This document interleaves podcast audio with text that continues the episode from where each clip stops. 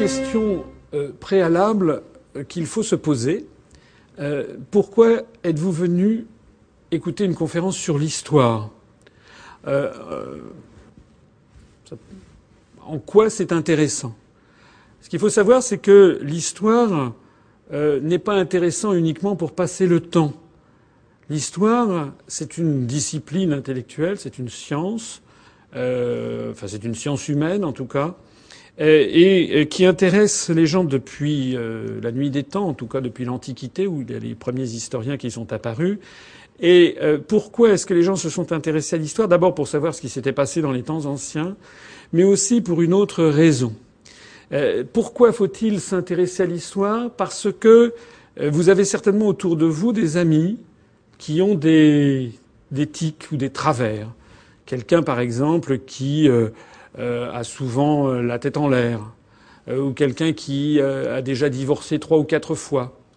Vous connaissez son histoire, et de ce que vous connaissez de lui ou d'elle, vous inférez ce qui va se passer. Parce que quelque chose qui s'est déjà produit chez un individu deux, trois, quatre fois, quelqu'un par exemple qui perd son portefeuille sans arrêt, vous, allez, vous ne serez plus étonné s'il le perd une nouvelle fois, ou quelqu'un qui divorce souvent, ou quelqu'un qui se fait licencier régulièrement. Hein. Donc euh, il y a une part d'aléa, bien entendu, mais il y a aussi, et c'est un des points les plus importants qui soit, c'est qu'il euh, y a euh, dans l'histoire un, intérêt tout particulier, c'est de comprendre exactement de quoi il va s'agir dans l'avenir. Le philosophe euh, allemand euh, Hegel, dans ses principes de la philosophie du droit, qu'il avait écrit en 1821, a cette euh, parole qui est, enfin cet aphorisme qui est resté célèbre. ce n'est qu'au crépuscule que la chouette de Minerve prend son envol. Qu'est-ce que ça veut dire? Eh Bien, La chouette de Minerve, c'était Minerve ou Athéna pour les Grecs ou pour les Romains. C'était la déesse, entre autres, la déesse de l'intelligence. Et elle avait comme oiseau fétiche, comme on le voit sur cette statue, une chouette. Et quelle est la particularité de la chouette C'est que c'est un oiseau nocturne. Et qui, comme le dit le grand philosophe euh, allemand, euh, prend son vol à la tombée de la nuit. Donc ça veut dire quoi? Eh bien ça veut dire que l'intelligence ne se développe qu'à la fin, lorsque les choses se sont déroulées. Hein? Ce n'est que lorsque les événements s'achèvent que l'on en comprend parfaitement le sens. Ça, c'est très important. L'époque que nous vivons actuellement, les gens qui la vivent croient la comprendre. Nous ne la comprendrons bien que dans 50 ans ou dans 100 ans. Où petit à petit, toute une série de choses cachées, qui, qui est-ce qui tire les ficelles, etc., apparaîtront, apparaîtront à ce moment-là au plus grand nombre. Donc l'histoire, elle sert à comprendre le temps présent, mais elle sert surtout à prévoir l'avenir puisque ce n'est qu'une fois que les événements se sont passés qu'on a compris ce qui s'est passé, et parce que, comme je le disais tout à l'heure, un événement qui s'est produit une fois a des chances de se reproduire. S'il s'est produit cinq fois, il a beaucoup plus de chances de se reproduire. S'il s'est produit sans arrêt, il se reproduira certainement. En revanche, un événement qui ne s'est jamais produit dans l'histoire a très peu de chances de se produire un jour. Donc, euh, c'est ça l'intérêt de l'histoire et c'est ça l'intérêt d'une conférence sur l'histoire de France à une époque où d'ailleurs tout est fait pour que les jeunes générations n'en aient qu'une connaissance extrêmement parcellaire, voire confuse. Il est important de revoir notre histoire pour essayer de comprendre les événements actuels et d'anticiper ce qui va se passer. Nous commençons par le cadre fondateur de l'histoire de France. Alors vous connaissez cette formule qu'avaient apprise nos parents, nos grands-parents, nos arrière-grands-parents, nos ancêtres les Gaulois. Nos ancêtres les Gaulois, ils étaient divisés en tribus. Ils parlaient tous à peu près la même langue, du moins ils arrivaient à peu près à se comprendre. Ils avaient des institutions assez avancées, les tribus élisaient leurs magistrats, disposaient pour la plupart de gouvernements populaires et se réunissaient en conseils généraux. C'est tout cet agencement politique, un pays qui vivait donc euh, finalement relativement sereinement entre tribus gauloises, que va venir démolir un étranger venu de la péninsule italienne, nous sommes sous la fin de la République romaine. Il s'agit du proconsul romain Caius Iulius Caesar, celui que l'histoire va retenir sous le nom de Jules César. Jules César va décider donc de se livrer à une conquête de la Gaule. La guerre des Gaules, comme on le voit, va durer sept ans, avec euh, des, victoires, des défaites. Mais une guerre de sept ans, c'est une guerre très longue. Et euh, cette guerre va euh, être conduite d'une façon tout à fait particulière. Un historien du XIXe siècle, Amédée Thierry, raconte l'ignoble stratagème de Jules César pour arriver à ses fins. Cet ignoble stratagème, ça a été la corruption des élites gauloises. Voilà ce qu'écrit l'historien Amédée Thierry. Depuis le commencement de la guerre, César s'était fait livrer tous les jeunes Gaulois, distingués par la richesse, la naissance ou le rang de leur famille. Et il les gardait près de lui, moins comme des auxiliaires que comme des otages. Étudiant à loisir leur caractère et leur penchant, il s'appliquait à les corrompre par l'ambition, à les éblouir par la gloire, à étouffer en eux tout sentiment patriotique. C'est extraordinaire. L'empire naissant, puisque c'est euh, en fait le fils adoptif de Jules César, c'est Auguste, qui en moins 27 avant Jésus-Christ va définitivement fonder l'Empire romain, mais Jules César, nous sommes sous la République finissante, il est en train de bâtir un empire, et Jules, César invente cela la corruption des jeunes élites gauloises pour progressivement étouffer en eux tout sentiment patriotique. De cette pépinière de petits tyrans, continue l'historien français, sortaient ces instruments les plus dévoués et les traîtres les plus redoutables à la Gaule. Le proconsul les jetait ensuite sur le point où il voulait exciter des orages. Il leur prodiguait l'argent, il leur prêtait aux besoins ses soldats, il préparait par leurs intrigues chez ses alliés les plus fidèles, une conquête facile et en apparence moins odieuse que la conquête à force ouverte. En apparence moins odieuse. Jules César a inventé aussi quelque chose, c'est qu'il préfère faire installer l'Empire en Gaule par des Gaulois eux-mêmes qui sont des traîtres à leur patrie. Chaque nation, chaque ville avait donc son parti romain et son parti national qui s'observaient l'un l'autre et en venaient souvent aux prises, surtout quand il s'agissait de l'élection des principaux magistrats. Donc c'est Amédée Thierry dans cette histoire des Gaulois de 1842, très grand historien du XIXe siècle. Comme le disait l'un des chefs gaulois de l'une des tribus, César s'est emparé par une perfidie infâme de tout ce qui conservait encore dans l'âme quelque indépendance et quelque amour de la patrie. C'est Dumnorix, ce chef gaulois de la tribu des Éduins. Cette tribu gauloise qui d'ailleurs va finir par pactiser avec les Romains contre les autres tribus gauloises. En d'autres termes, et je crois que c'est un bon point de départ pour rappeler notre histoire, la, conquête de la Gaule par les Romains fut d'abord une guerre contre l'âme du peuple gaulois.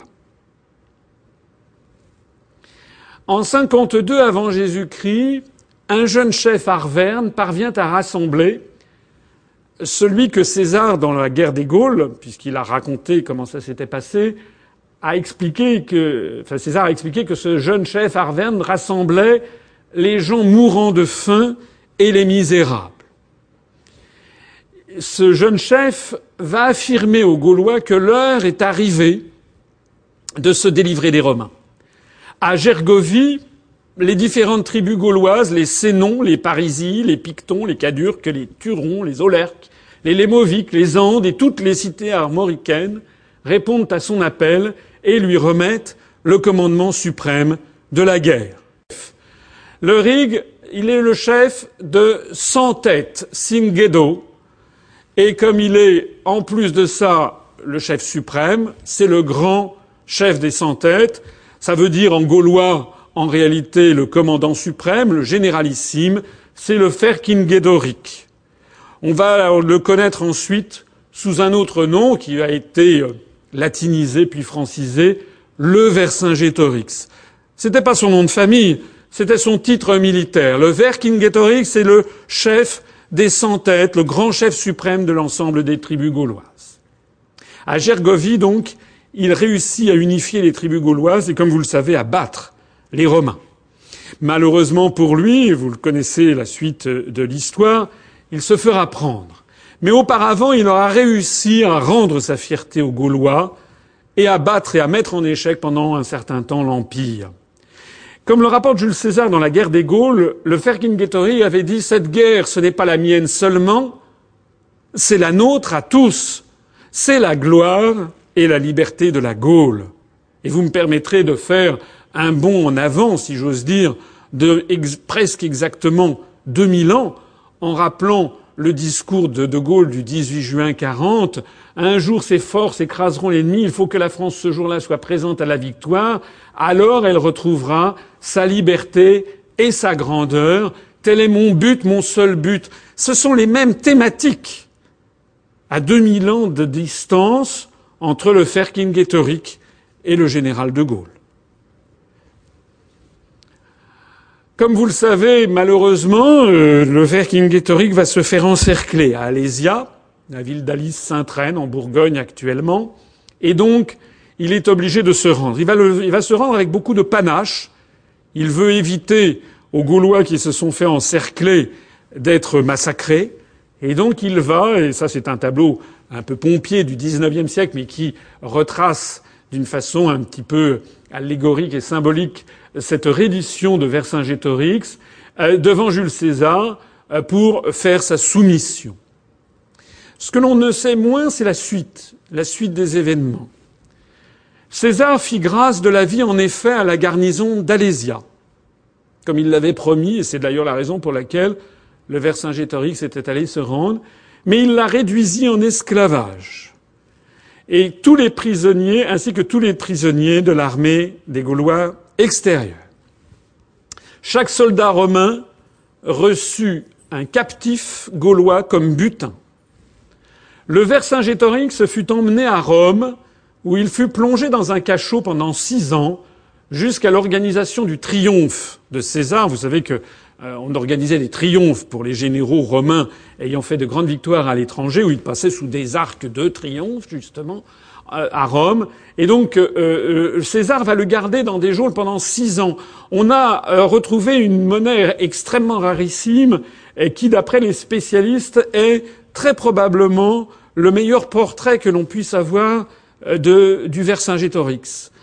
Cet homme qui a 28 ans, mais qui en paraît pratiquement 60, qui est émacié, qui a dû souffrir mille souffrances dans les geôles de l'Empire romain, en attendant le triomphe de César.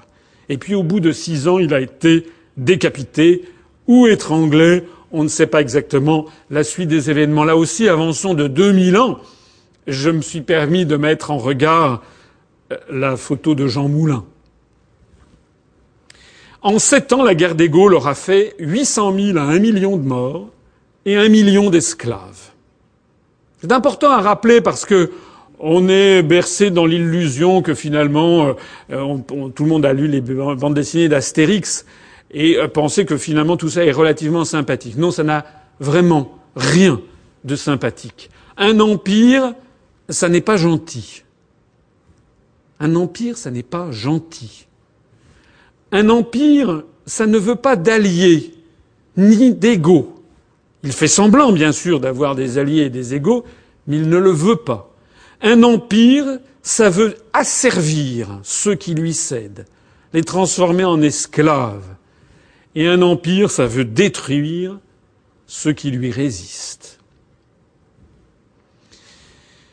C'est donc euh, la première leçon que nous enseigne la chouette d'Athéna sur notre histoire nationale, c'est sur le cadre fondateur de notre pays qui va fixer pour 2000 ans les grands traits de notre mentalité nationale. Il y a plus de 2000 ans, les habitants de la Gaule ont découvert que leur pays suscitait la convoitise de puissances étrangères.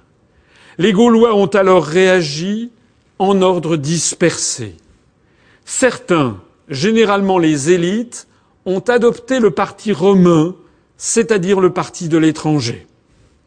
Les autres, beaucoup plus nombreux, généralement les gens du peuple, ont refusé la suggestion étrangère et ont formé un parti national avant la lettre. Jules César a su jouer le premier de cette faille essentielle inhérente aux tribus gauloises.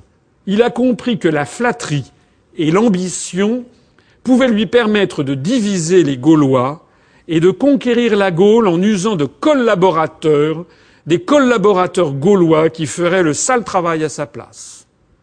Et enfin le dernier point, au moment où tout semble perdu, les tribus gauloises sont néanmoins capables de miracles, en se rassemblant pour peu de temps derrière un seul chef pour récupérer leur liberté et leur indépendance. Nous allons passer notre deuxième chapitre, la France face à l'Empire universel. Le 16 janvier 27 avant Jésus-Christ, Octave, qui est le fils adoptif de Jules César, j'en parlais il y a un instant, qui est également son petit-neveu, triomphe de euh, son concurrent euh, Marc-Antoine, il prend le pouvoir suprême à Rome et il décide d'abolir, pas tout à fait d'ailleurs, c'est un peu plus compliqué que ça, il maintient en fait les formes de la République, mais il décide de changer sa propre titulature. Il décide de devenir César Augustus. Augustus, c'est ce adjectif qui a donné le nom de Auguste en, français, qui veut dire le divin. Et puis, il va également se prévaloir d'un titre qui est le titre de imperator, qui est le généralissime. Il est assez amusant de voir que imperator, c'est en latin ce que Vercingetorix est en gaulois, si l'on peut dire. Il s'agit d'un titre militaire. Auguste, enfin Octave, devenu Auguste, va fonder donc l'empire l'Empire euh, romain. Et pour asseoir, pour, pour, pour, pour comment dirais-je, pour faire le marketing, on dirait à notre époque, de cette créature politique, il va adopter toute une série de symboles, au premier rang desquels un symbole qui va, que l'on va retrouver tout au long de l'histoire du monde, qui est le symbole de l'aigle. L'aigle impérial, l'aigle romain, c'est le symbole de l'empire romain, ça va devenir, comme on le verra, le symbole de tout empire universel, de, toutes ces de tous ces fantasmes qui vont saisir les uns après les autres toute une série de pays d'Europe, y compris la France, on le verra avec Napoléon, euh, et qui vont euh, ensuite, comme on le verra aussi, traverser l'Atlantique, cette espèce de volonté d'une nation à un moment ou à un autre de vouloir devenir la maîtresse du monde entier et de fonder un, un empire universel. Alors, ça c'est la carte de l'Empire romain au moment de sa plus grande extension, c'est-à-dire en 117 après Jésus-Christ, sous l'empereur Trajan. Trajan qui a, comme vous le savez, euh, conquis euh, la Dacie, c'est ce qui fera la, plus grande extension de l'Empire romain, ce qu'on appelle actuellement la Roumanie, puisque vous savez que les Roumains sont le seul peuple slave qui parle une langue latine, euh, et Roumanie, ça veut justement dire le pays des romains. Voilà donc quel est l'Empire romain au moment de sa plus grande extension. Je me permets d'insister sur un élément très important, très important, c'est que l'Empire romain n'a jamais été un empire universel, il n'a jamais conquis la Chine, le Japon, les Indes, la Russie, ni a fortiori le Nouveau Monde que les populations d'Europe ignoraient à l'époque, dont ils ignoraient l'existence. Donc, cet empire universel ne l'a jamais été. C'est un premier point. Et un deuxième point, c'est que cet empire, même réduit à ce qu'il fut, n'a jamais unifié l'Europe. Il y a des parties entières de l'Europe qui n'ont pas été romanisées. C'est le cas de l'Irlande, c'est le cas de l'Écosse, c'est le cas de tous les pays scandinaves, c'est le cas d'une très grande partie de l'Allemagne. Seule l'Allemagne rhénane ou la Bavière ont été romanisées. Et on verra d'ailleurs que euh, ce sont ces parties romanisées qui seront restées catholiques alors que les autres vont devenir protestantes. Et puis, comme vous le voyez sur cette carte, comme vous le devinez, la République tchèque, la Slovaquie, la Pologne, la Hongrie, tout ceci n'a pas été romanisé. En revanche, cet empire était centré sur la Méditerranée. Donc l'empire romain, c'est un empire méditerranéen, qui veut dire au passage donc qu'il a été possible à une certaine époque d'unifier la Gaule, l'Italie avec ce qui est actuellement la Tunisie, c'est-à-dire ce qu'on appelait la Numidie avec Carthage. Donc, de cette carte, nous pouvons tirer deux grandes, deux grandes règles de l'histoire qui ne seront jamais démenties.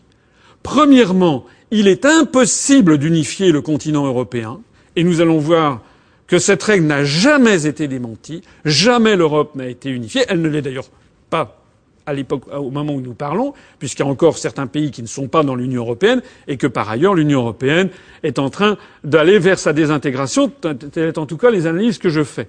Et donc la deuxième règle, c'est que l'idée même d'un empire universel est un rêve impossible. Ce rêve d'ailleurs va se fracasser, oh, quelques centaines d'années après, en 476 après Jésus-Christ, l'Empire romain disparaît en Occident, toute la partie de couleur mauve sur cette carte, mais il va subsister pendant presque mille ans en Orient, c'est la partie orange. Vous savez que sous le choc des invasions barbares, euh, l'empereur Constantin, qui vivait donc au début du IVe siècle, décide de, de transférer le siège de l'Empire qui se trouvait à Rome, qui était trop menacé par l'arrivée des Ostrogoths, des Visigoths notamment, de transférer dans un petit port de pêche euh, qui s'appelait Byzas ou Byzance et dont il va faire la ville de Constantin. Constantinopolis, qui va donc donner la ville de Constantinople. Mais la partie donc occidentale de cet empire va s'effondrer au début du Ve siècle tomber dans les mains des, tribus euh, barbares qui, envahissent l'empire, et donc la partie euh, orientale seule va subsister sous le nom de l'empire dit byzantin. Et cet empire byzantin va prétendre que Constantinople est la seconde Rome, la nouvelle Rome, et va reprendre le motif de l'aigle impérial. À cet égard, il est intéressant de regarder une monnaie de l'empereur de Byzance Justinien qui vit au Ve siècle. Il est intéressant de la regarder de près. Cette euh, pièce de monnaie, c'est un solidus en or qui a été frappé à Constantinople, c'est marqué en dessous. Ce qui est intéressant, c'est de voir sur cette monnaie des objets que l'on va retrouver tout au long de l'histoire. D'abord, on voit un ange qui tient dans sa main gauche, à droite pour nous, l'orbe impérial, c'est-à-dire un globe surmonté d'une croix. C'est le symbole du pouvoir temporel sur l'ensemble de l'univers. Et dans sa main droite, à gauche pour nous, la croix du Christ. C'est le symbole du pouvoir spirituel sur l'ensemble de l'univers. Et donc l'Empire byzantin, l'empereur, va prétendre disposer d'un double pouvoir à la fois temporel et spirituel sur le monde connu, c'est-à-dire sur l'Europe. En 315, Constantin, donc qui va transférer sa, capitale à Constantinople, euh, euh, en réalité aurait présenté, enfin c'est un, faux historique, mais enfin la, légende veut que l'empereur Constantin ait transféré euh, au pape Sylvestre son pouvoir euh, sur l'Occident, la primauté sur les églises d'Orient et l'imperium, c'est-à-dire le pouvoir impérial, au pape Sylvestre. Ça, c'est un petit détail de l'histoire, mais qui est d'une très grande importance. C'est ce qu'on appelle la pseudo-donation de Constantin. Pourquoi est-ce que c'est d'une très grande importance? C'est une invention qui remonte au Moyen Âge. Hein, ça n'a pas été, mais parce que ça témoigne d'un phénomène qui est d'une très grande importance dans l'histoire de l'Europe et dans l'histoire de la France. C'est qu'au moment où l'empire romain s'est effondré, les patriciens romains, les familles nobles romaines, voyant tout leur univers s'effondrer, ont essayé de trouver une structure pour survivre et pour garder leurs privilèges. Et la seule structure qu'ils ont pu trouver, c'était en réalité de se fondre dans le principe de, de cette religion en plein essor qui était le christianisme. Et donc, à partir du IVe siècle, L'église chrétienne, qui est auparavant une église d'esclaves, c'est une religion des esclaves. Ils se réunissent dans des catacombes, ils sont pourchassés. Vous connaissez les, les, les, les poursuites faites par l'empereur Néron ou par Dioclétien, donc qui euh, font des martyrs. Donc ce sont des persécutés. Et cette église de persécutés des trois premiers siècles va d'un seul coup devenir une église de pouvoir qui va atteindre son sommet à la Renaissance italienne où on verra des papes qui seront des princes de l'Église, qui crouleront sous les richesses, qui ne respecteront plus en rien les principes des évangiles. Donc d'où vient cette mutation très importante, et très importante notamment pour l'histoire de France, on va le voir tout à l'heure, eh bien ça vient justement du fait que ce sont les stratégies de carrière, si j'ose dire, les stratégies de survie familiale des patriciens romains qui ont investi l'Église pour essayer de trouver une structure dans laquelle ils pourraient maintenir leur pouvoir. De fait, le pape, qui était auparavant un esclave, le chef des chrétiens, va se fondre dans euh, le comment dirais-je la titulature de l'empereur. Il va se faire appeler souverain pontife. Le pontifex Maximus est le fabricant de ponts. C'était un des titres de l'empereur romain. Hein Mais donc il va s'installer, le pape va s'installer dans les palais laissés vides par les empereurs de Rome et va reprendre leur titre. Avec évidemment ce qui se cache derrière, c'est que le, le, pape va prétendre avoir une souveraineté à la fois spirituelle et temporelle sur l'Europe occidentale, en particulier sur la France.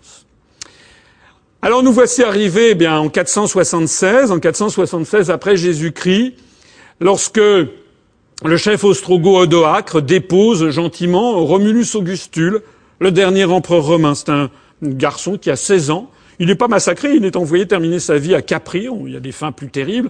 L'histoire euh, est assez curieuse aussi, puisque la ville de Rome a été fondée par Rémus et Romulus, et le dernier empereur romain s'appelle Romulus. Et donc, L'effondrement de l'Empire romain, qui va laisser un, véritable traumatisme hein, dans toute, euh, toute l'Europe pendant des siècles et des siècles, qui va être euh, expliqué comme une vengeance divine par les contemporains, est la première illustration de cette euh, formule que l'on doit au philosophe, à l'historien, pardon, Jean-Baptiste Rosel, tout empire périra. C'est la deuxième leçon de la chouette de Minerve. La grande leçon, c'est que tous les empires périssent. Et on va le voir, toute l'histoire est constellée, l'histoire mondiale, d'empires qui prétendaient à l'universalité et qui ont tous disparu.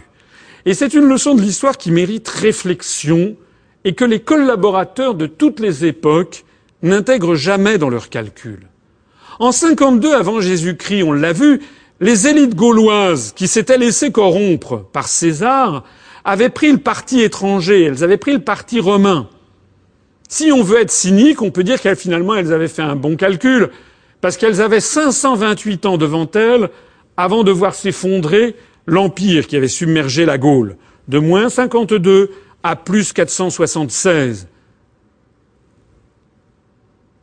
En revanche, en 1940, ceux qui ont adopté le parti de l'étranger, qui ont collaboré avec l'Allemagne hitlérienne, avec Hitler qui voulait fonder un Reich millénaire qui devait durer mille ans.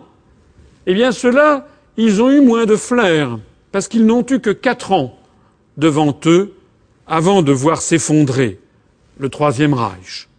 Et donc la question que tous devraient se poser de nos jours, dans combien de temps va s'effondrer l'empire qui veut nous asservir?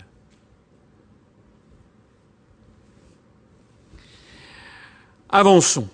En 486, dix ans seulement après la disparition du dernier empereur romain d'Occident, un, franc, c'est plus un Gaulois, c'est un guerrier franc, qui font donc des tribus barbares, qui sont arrivés en Gaule, bat à Soissons Siagrius, qui est le dernier représentant du pouvoir romain en Gaule. Pourquoi ça? Ça veut dire qu'effectivement, à Rome, l'Empire s'est effondré, mais il restait encore par-ci et par-là des, provinces qui étaient tenues par des Romains. C'était le cas à Soissons au nord de Paris. Et c'est à cette époque, donc dix ans après, que le Gaulois franc, donc euh, le Gaulois franc, excusez-moi, le, le, soldat franc, Clovis, le chef franc, bat à Soissons un Romain qui était le dernier représentant du pouvoir, Siagrius. Si j'en parle, c'est parce que c'est resté célèbre dans notre histoire nationale sous le fameux épisode du vase de Soissons. Vous savez, avec Clovis qui euh, euh, se voit réclamer par un de ses soldats le partage du tribut. Donc euh, ça fait partie d'une de ces images d'Épinal de l'histoire de France.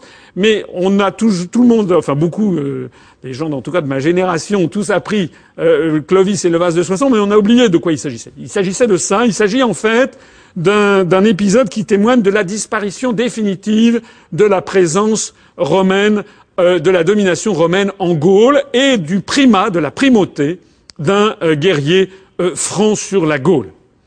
Dix ans se passent encore après. Donc 476, c'est l'effondrement de l'Empire romain. 486, la disparition de la domination romaine en Gaule. 496, Clovis, le chef franc qui a réuni, qui est l'homme fort du pays, décide de se faire baptiser et sacrer à Reims après sa victoire contre une autre tribu barbare qui s'appelle les Alamans.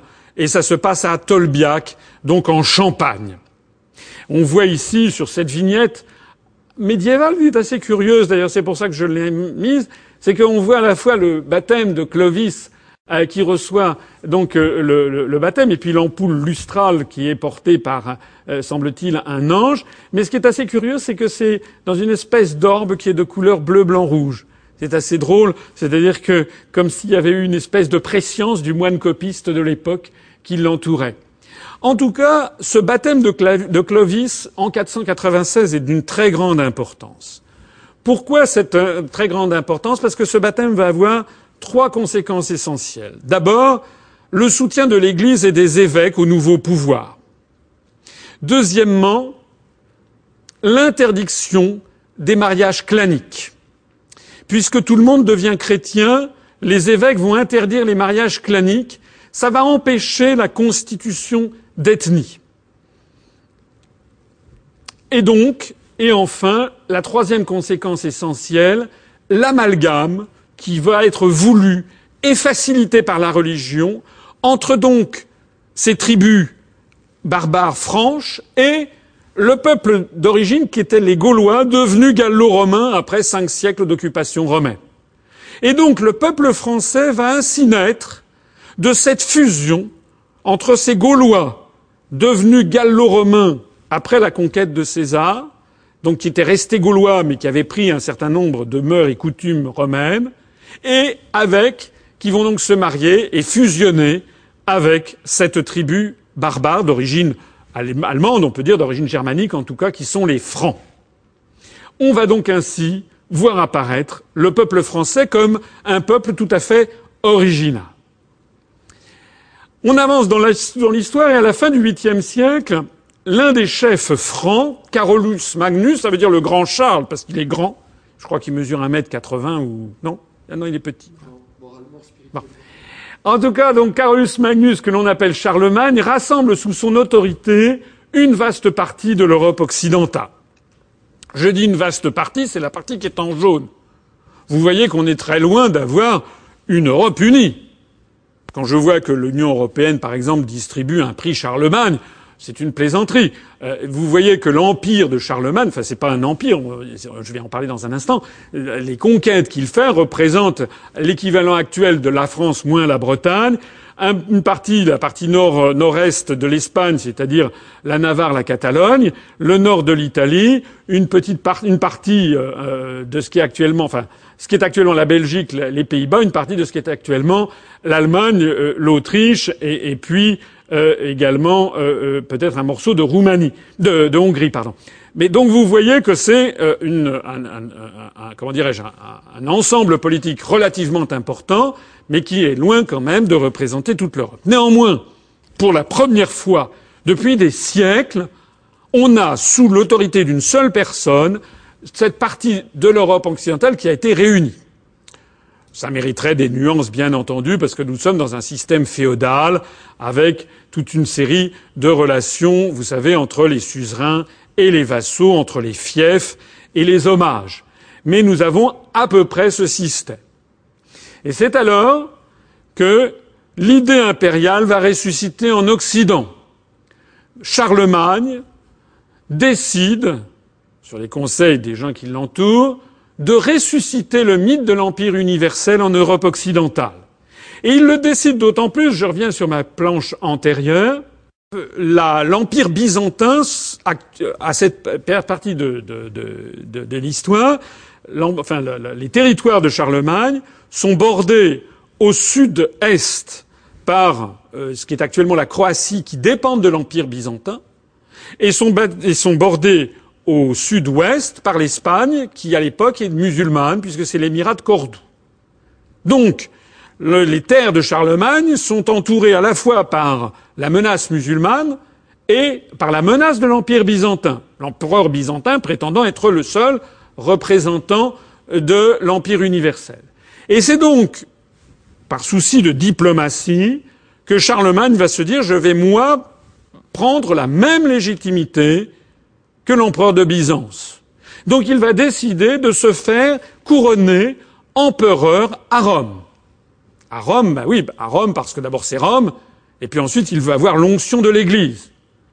Le pape Léon III est devenu son protégé, parce que vous avez vu sur la carte que Charlemagne a conquis le nord de l'Italie. Et donc le pape Léon III est un peu son, il est aussi son prisonnier. Léon III va donc accepter de couronner Charlemagne parce qu'il ne peut pas faire tellement autrement, mais il fait un autre calcul politique. Il se dit si c'est moi qui couronne le nouvel empereur, ça me rehausse moi aussi, puisque le nouvel empereur tiendra sa légitimité de moi, le pape. On va donc avoir la jonction des deux visions impériales, celle du pouvoir temporel et celle du pouvoir spirituel. C'est le 25 décembre 800, une date euh, fatidique, le jour de Noël, une date très connue des historiens, le pape Léon III couronne Charlemagne à Saint-Pierre de Rome, et donc il y a une espèce de partage entre Charlemagne qui va donc être le représentant de l'empire temporel et le pape qui va être le représentant de l'empire euh, spirituel. Et voilà comment se fait représenter, ou du moins comment on représente ultérieurement Charlemagne. On le représente avec la croix du Christ en main droite et l'orbe impérial en main gauche. Il prend donc exactement les mêmes attributs que l'empereur byzantin. Tout empire périra. Et 43 ans après, cet empire carolingien disparaît déjà. Puisque ce que Charlemagne avait réussi à unifier par la force, bah, dès qu'il meurt, ses successeurs se déchirent. Ce pas ses fils, ce sont ses petits-fils. Et l'histoire a eu ce tour, euh, cette ruse, c'est qu'il a eu trois petits-fils. S'il n'en avait eu que deux, il y aurait eu sans doute des millions et des millions de morts en moins. Mais il en a eu trois. Il a eu Charles le Chauve, à qui le traité de Verdun, en 843, accorde la partie occidentale de l'Empire carolingien. Parce que nous sommes à, une époque qui l'époque médiévale et où on ne fait pas la différence entre ce qui est l'héritage personnel et les affaires de l'État. Donc, comme il y a trois petits-fils, on décide de partager en trois l'empire carolingien. On va donc donner à Charles le Chauve la partie occidentale, on va l'appeler la Francie occidentale. On va donner à Louis la partie orientale, la Germanie, la Francie orientale, on va l'appeler Louis le Germanique. Et malheureusement, il y en avait un troisième qui s'appelait Lothaire. Et on va lui donner la Francie médiane, c'est-à-dire une côte mal taillée entre les deux, qui va aller des Pays-Bas euh, jusqu'à la Méditerranée. On va l'appeler la Lotharingie. Vous savez que c'est le nom qui va donner le nom de la Lorraine. La Lorraine, c'est la Lotharingie, ça vient de là. Mais vous savez aussi que ce partage a eu une suite terrible pendant des siècles et des siècles. C'est que il va y avoir une guerre constante entre le monde de la Francie occidentale, qui est le début de la France, et le monde germanique pour essayer de s'approprier la partie de Lothaire. Donc euh, tous les conflits à venir entre, si j'ose dire, la France et l'Allemagne, ou la France et le Saint-Empire romain, sont inscrits dans cette carte. C'est une ligne de fracture fondamentale. L'Europe continentale de l'Ouest est coupée en trois morceaux depuis 843. C'est une fracture extrêmement présente, encore douze siècles après. Je peux vous assurer, vous le savez certainement, mais nous avons parmi nos adhérents euh, quelqu'un qui travaille, en, nous en avons deux d'ailleurs, nous avons deux Français expatriés qui travaillent en Allemagne, qui sont des germanophones et qui, euh, après plusieurs années de travail en Allemagne se rendent compte à quel point les peuples sont dissemblables et à quel point, d'ailleurs, les peuples s'ignorent de plus en plus. Hein. Les Français sont beaucoup moins avertis de ce qui se passe en Allemagne qu'ils ne l'étaient il y a 50 ans, par exemple. Le 2 février 962, on avance dans l'histoire, un roi de Germanie, un des descendants donc de Louis le Germanique, décide à son tour de relever la couronne impériale. Il s'appelle Othon Ier le Grand.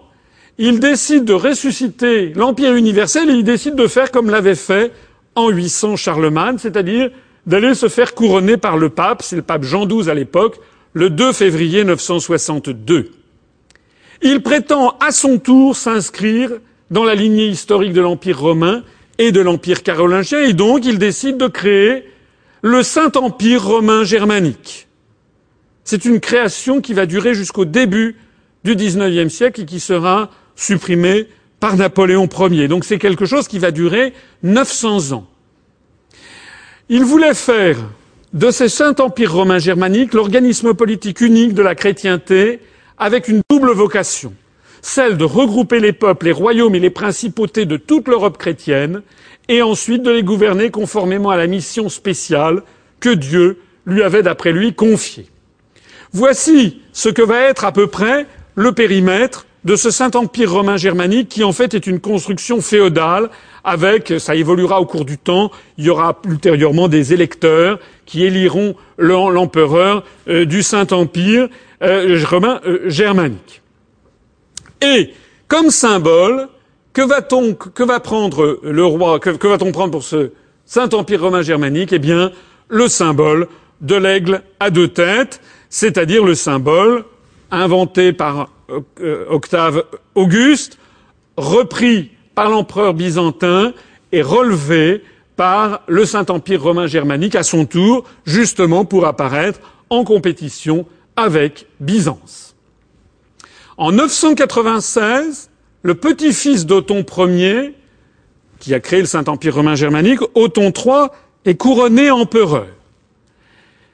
Et à ce moment-là, il décide d'adopter une héraldique, c'est-à-dire des symboles, euh, euh comment dirais-je, sous forme de blason ou d'oriflamme, une héraldique cosmique, cosmique, c'est-à-dire représentant le ciel, ça va être une héraldique de couleur bleu-azur semée d'astres et d'étoiles, symbole de toute puissance céleste. C'est, vous voyez d'ailleurs au passage qu'il a l'orbe impérial également, et puis là il n'a pas une croix mais il a une épée. C'est la justification divine de son pouvoir impérial. Si, je vous en parle, c'est bien entendu parce que ce symbole va avoir des conséquences.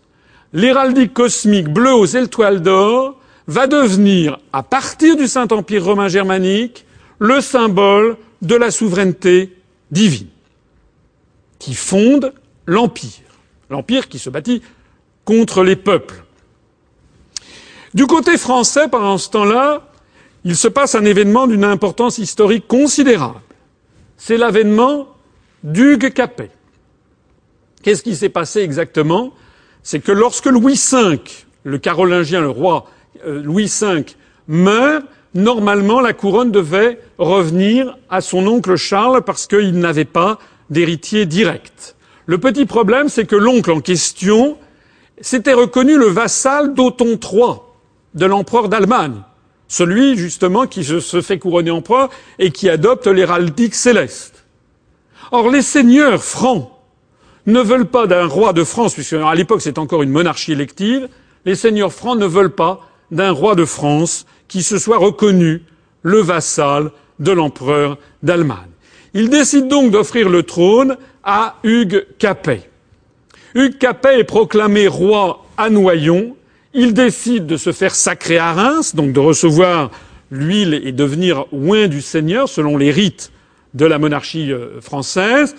Ça veut donc dire qu'il va devenir sacré, Hein, se faire sacré, ça veut dire devenir sacré. Une personne, la personne devient sacrée. On n'a plus le droit de toucher à elle. Elle devient, euh, elle devient quelque chose de mythique. Il décide de fixer sa résidence à Paris. Il fonde, sans peut-être le savoir, la dynastie capétienne qui va régner 861 ans jusqu'en 1848. cette dynastie capétienne va faire la France, il faut bien voir qu'elle trouve son origine et sa légitimité dans le refus de la soumission à un empire étranger, empire étranger dont, soit dit en passant, le symbole est bleu aux étoiles d'or. Pour contrer politiquement le Saint-Empire romain germanique, la monarchie capétienne qui vient de s'établir, Capet vient d'être élu, a besoin d'asseoir sa légitimité. Et donc, il va essayer de, se prévaloir d'une légitimité divine à l'égal de celui, à l'égal de la légitimité de la dynastie allemande, de la dynastie ottonienne. Il va donc à ce moment-là réfléchir et les Capétiens, pas exactement Capet mais ses successeurs, vont décider d'adopter eux aussi une héraldique céleste qui va être le symbole de la souveraineté de droit divin, le symbole de ce qui justifie en fait la monarchie française. Ils vont donc choisir eux aussi un bleu ciel, un bleu azur, mais au lieu que ce soit des étoiles, ils vont prendre des fleurs de lys, des fleurs de lys d'or. Pourquoi des fleurs de lys? Parce que ça apparaît dans un des passages célèbres de l'Ancien Testament qui s'appelle le Cantique des Cantiques euh, et qui a été réinterprété par toute une série de théologiens. Le lys apparaît comme un symbole de la Sainte Vierge. Donc la monarchie française va se prévaloir, voulant faire en fait un copier-coller, si j'ose dire, de ce qu'avait fait le euh, Saint-Empire romain germanique, reprend la même héraldique, mais trouve autre chose que des étoiles, et prend ses fleurs de lys.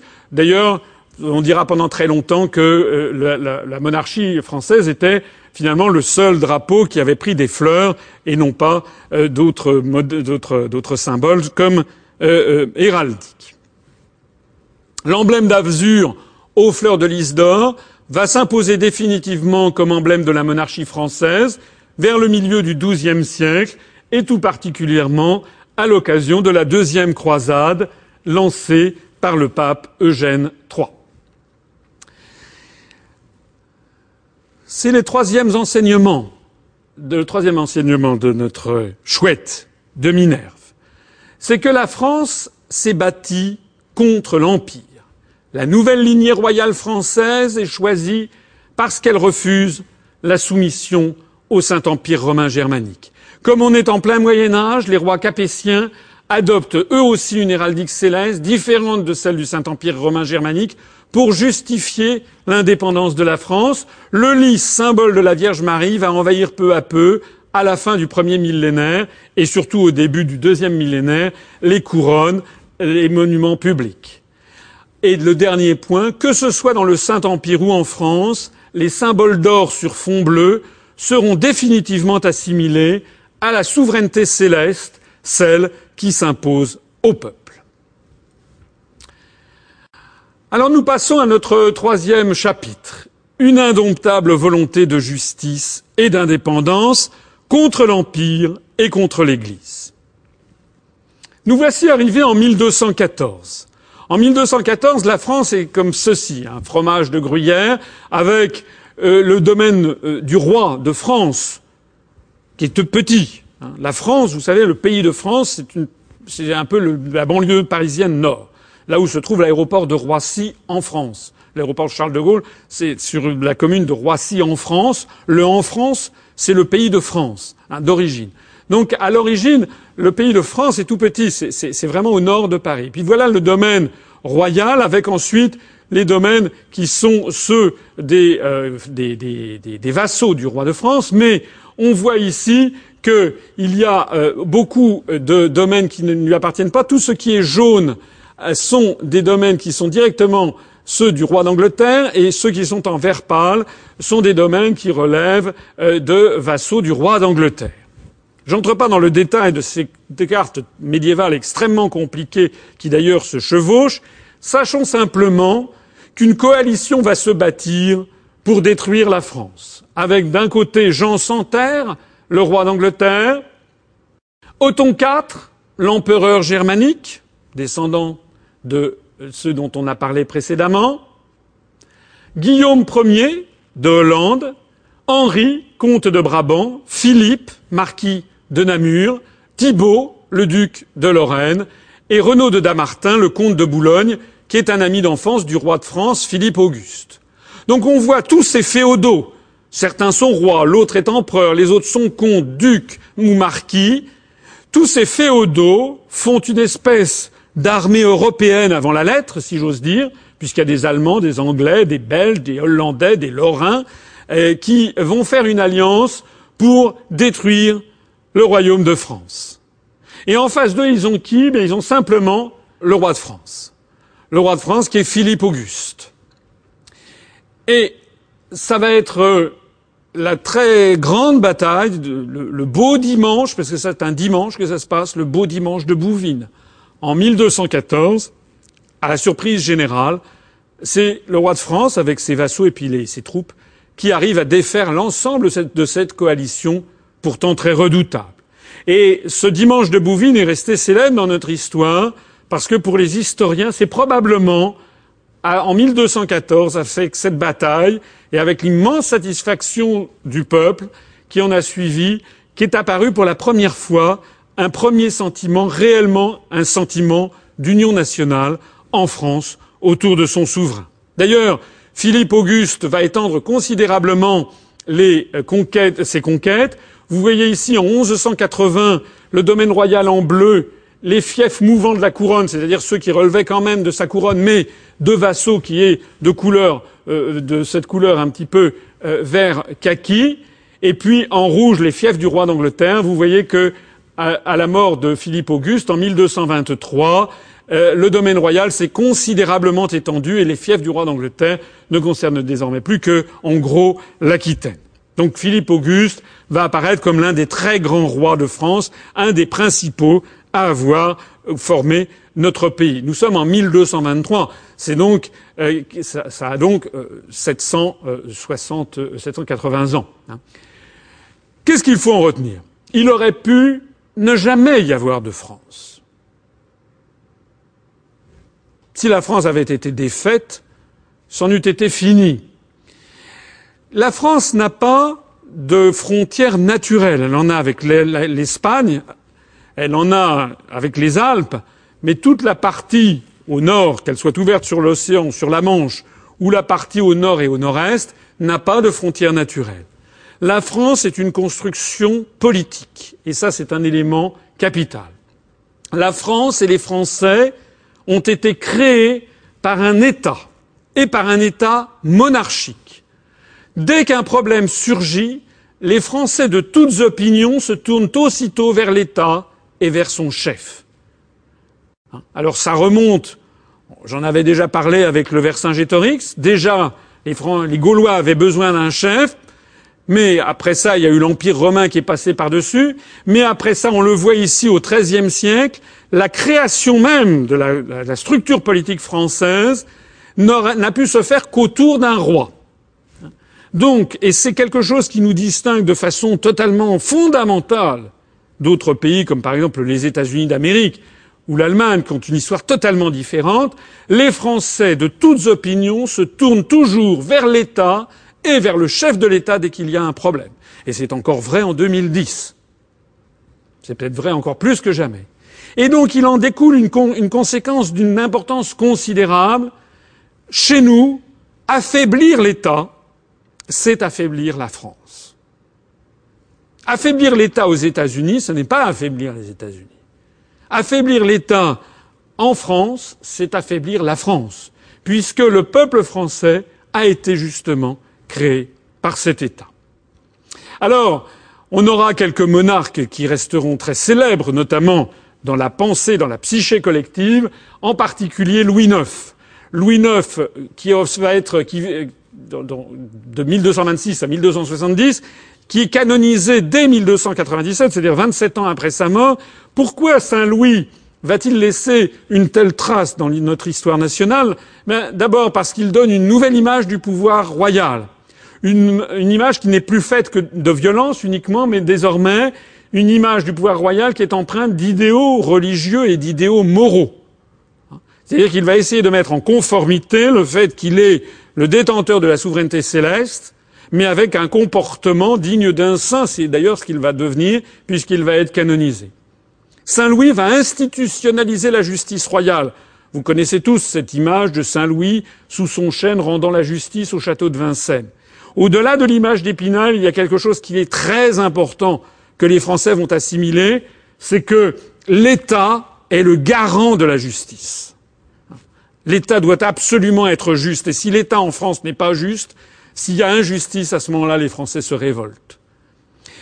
Saint-Louis va moraliser la vie publique et va protéger les faibles. Les Français vont engrammer l'idée que l'État est là pour protéger les faibles.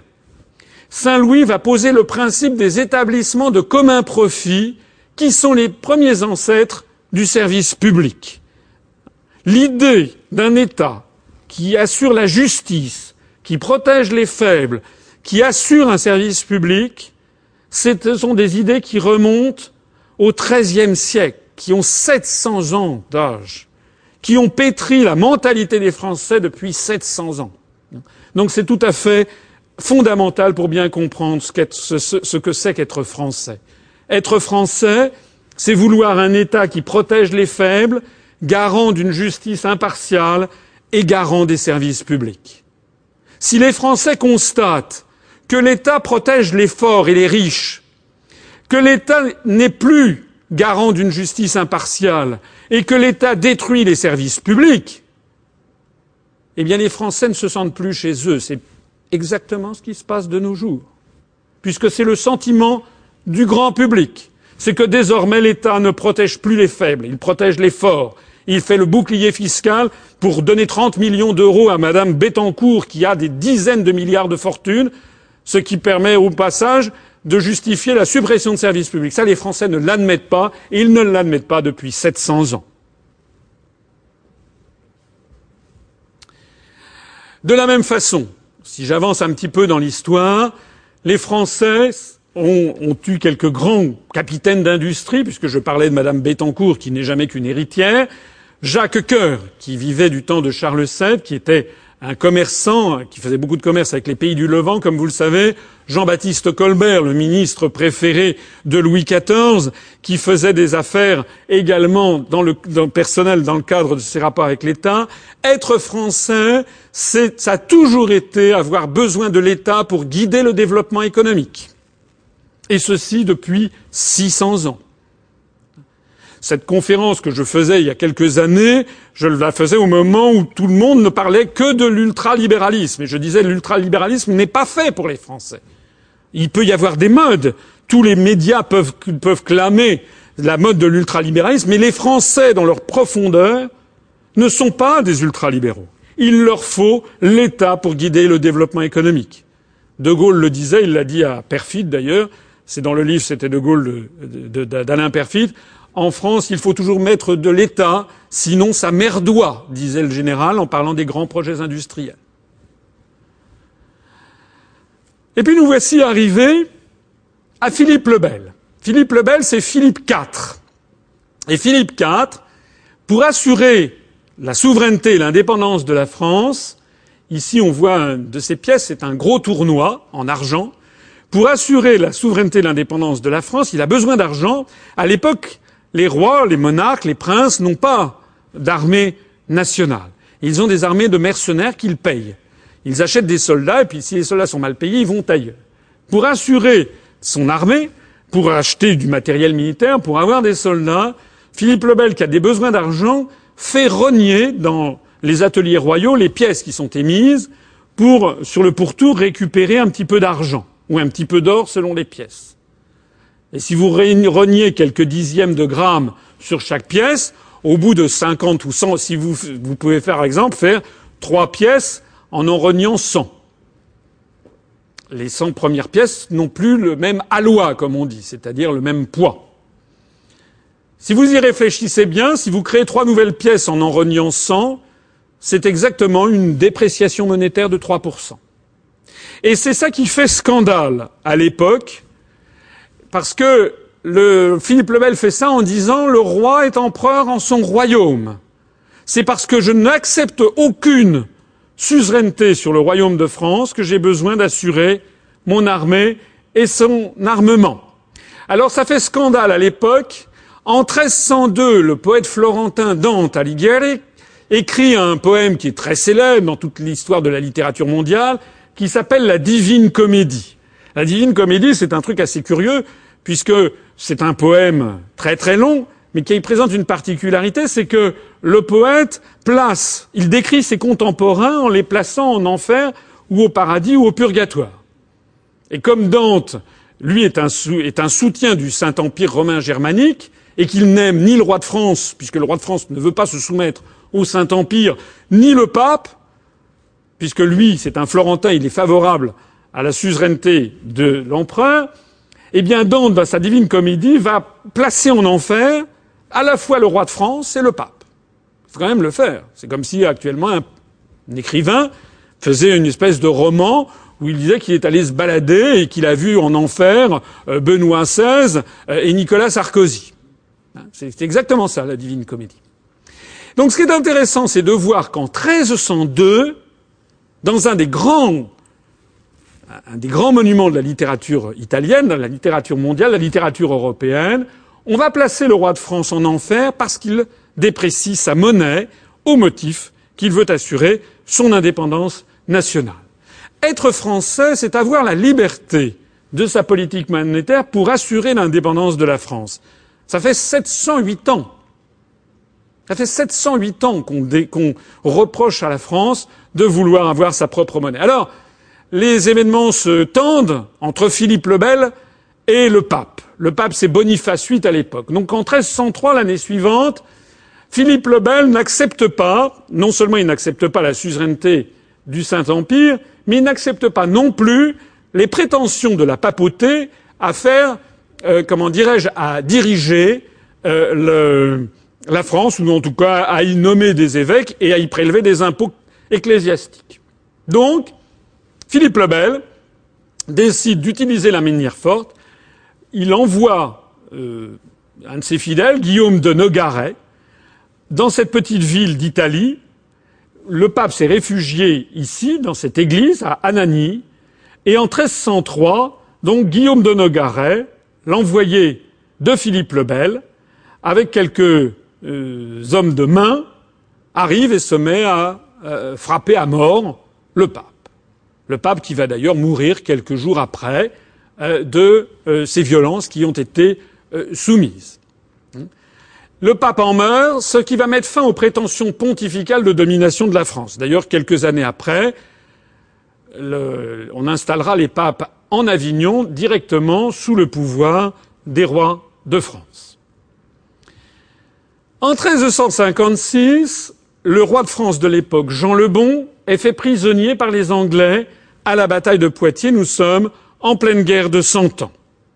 Jean le Bon, ça veut dire euh, le bon, ça veut dire un peu euh, le con.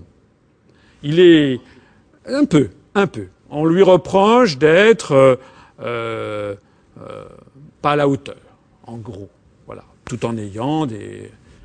Et il est fait prisonnier à la bataille de Poitiers par le prince noir, qui est prince de Galles.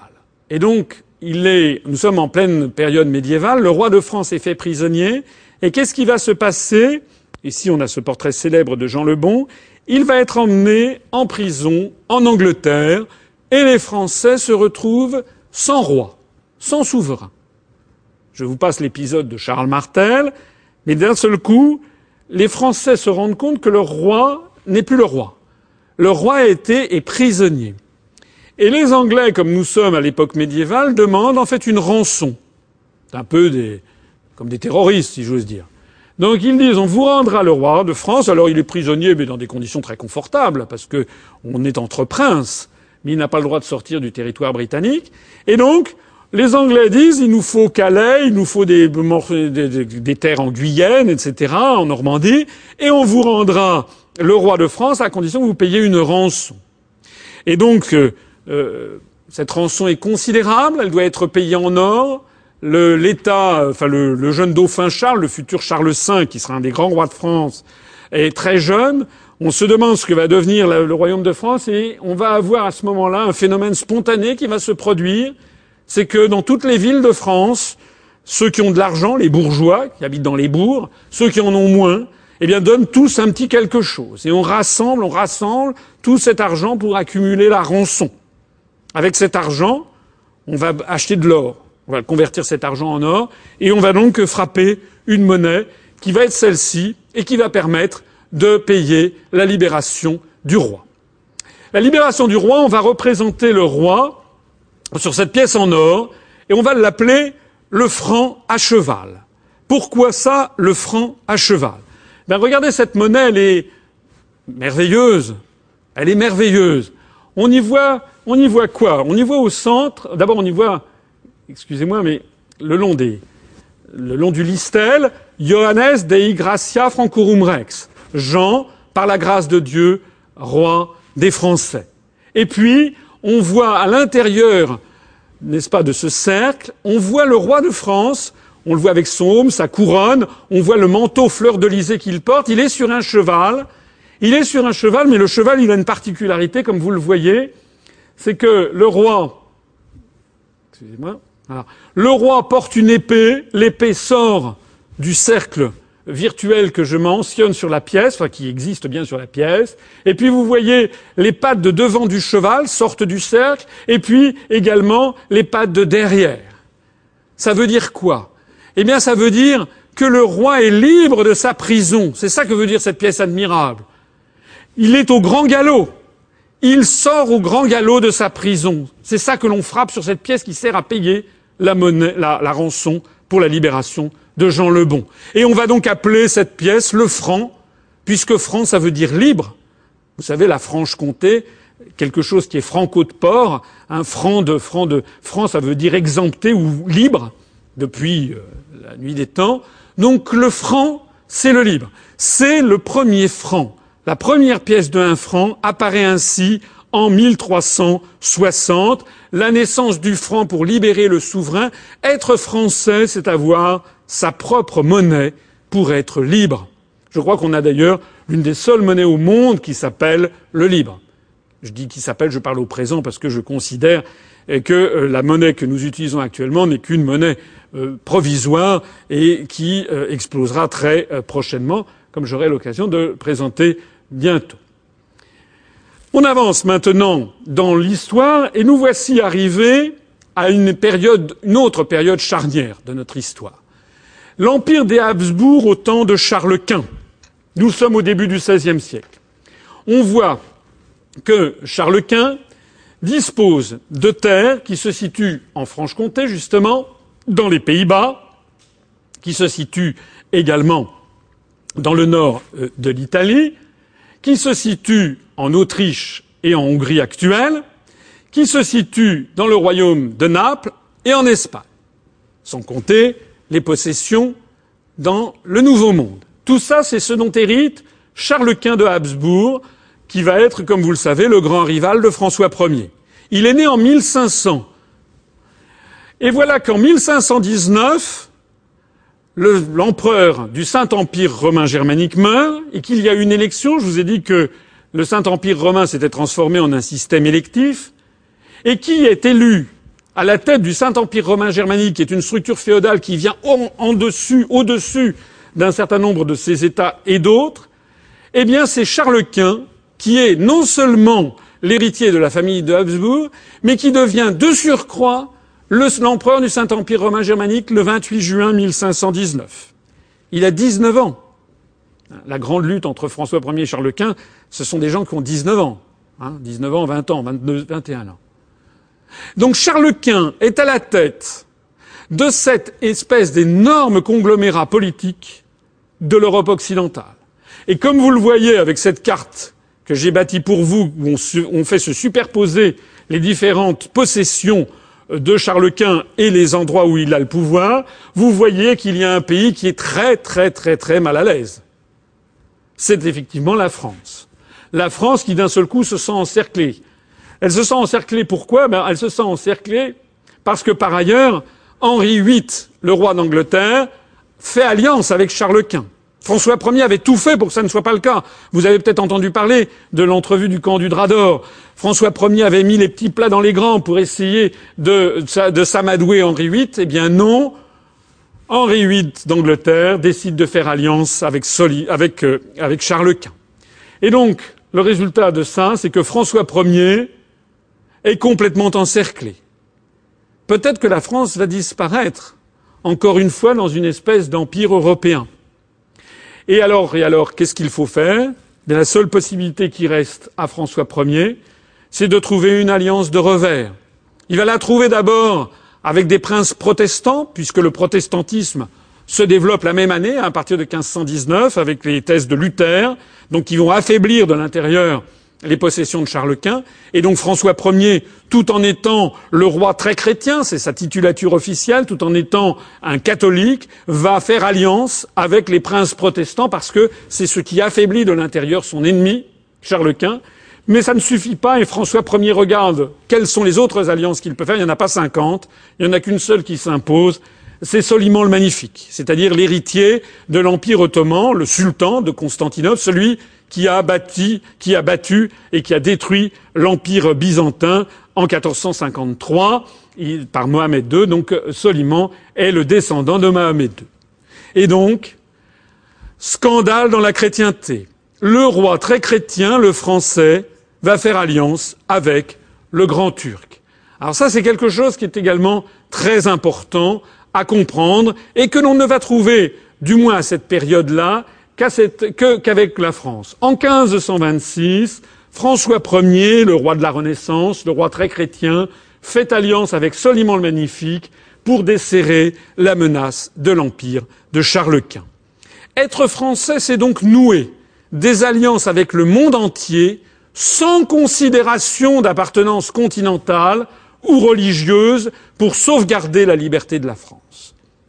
Pour sauvegarder la liberté et l'indépendance de la France, François Ier a, préféré faire alliance, fût-ce avec le diable, puisqu'au XVIe siècle, faire alliance avec le Grand Turc, c'est faire alliance avec le diable, de même que, comme on le verra tout à l'heure, lorsque Charles de Gaulle, en 1964, reconnaît la Chine communiste, c'est faire alliance avec le diable à l'époque, eh bien, François Ier ou Charles de Gaulle auront la même politique, c'est l'alliance de revers pour desserrer l'étau de ceux qui veulent étouffer notre pays.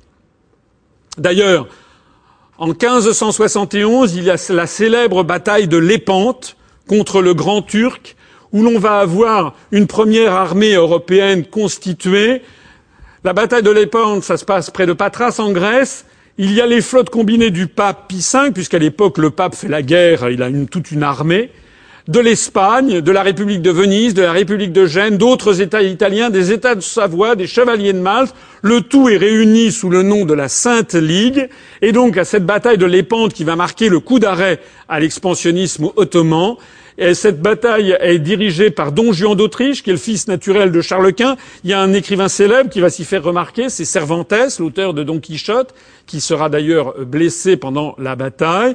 Et donc cette euh, bataille de Lépante se traduit par une défaite complète pour les Ottomans qui perdent 260 navires sur les 300 qu'ils en avaient. Donc leur flotte est pratiquement entièrement anéantie.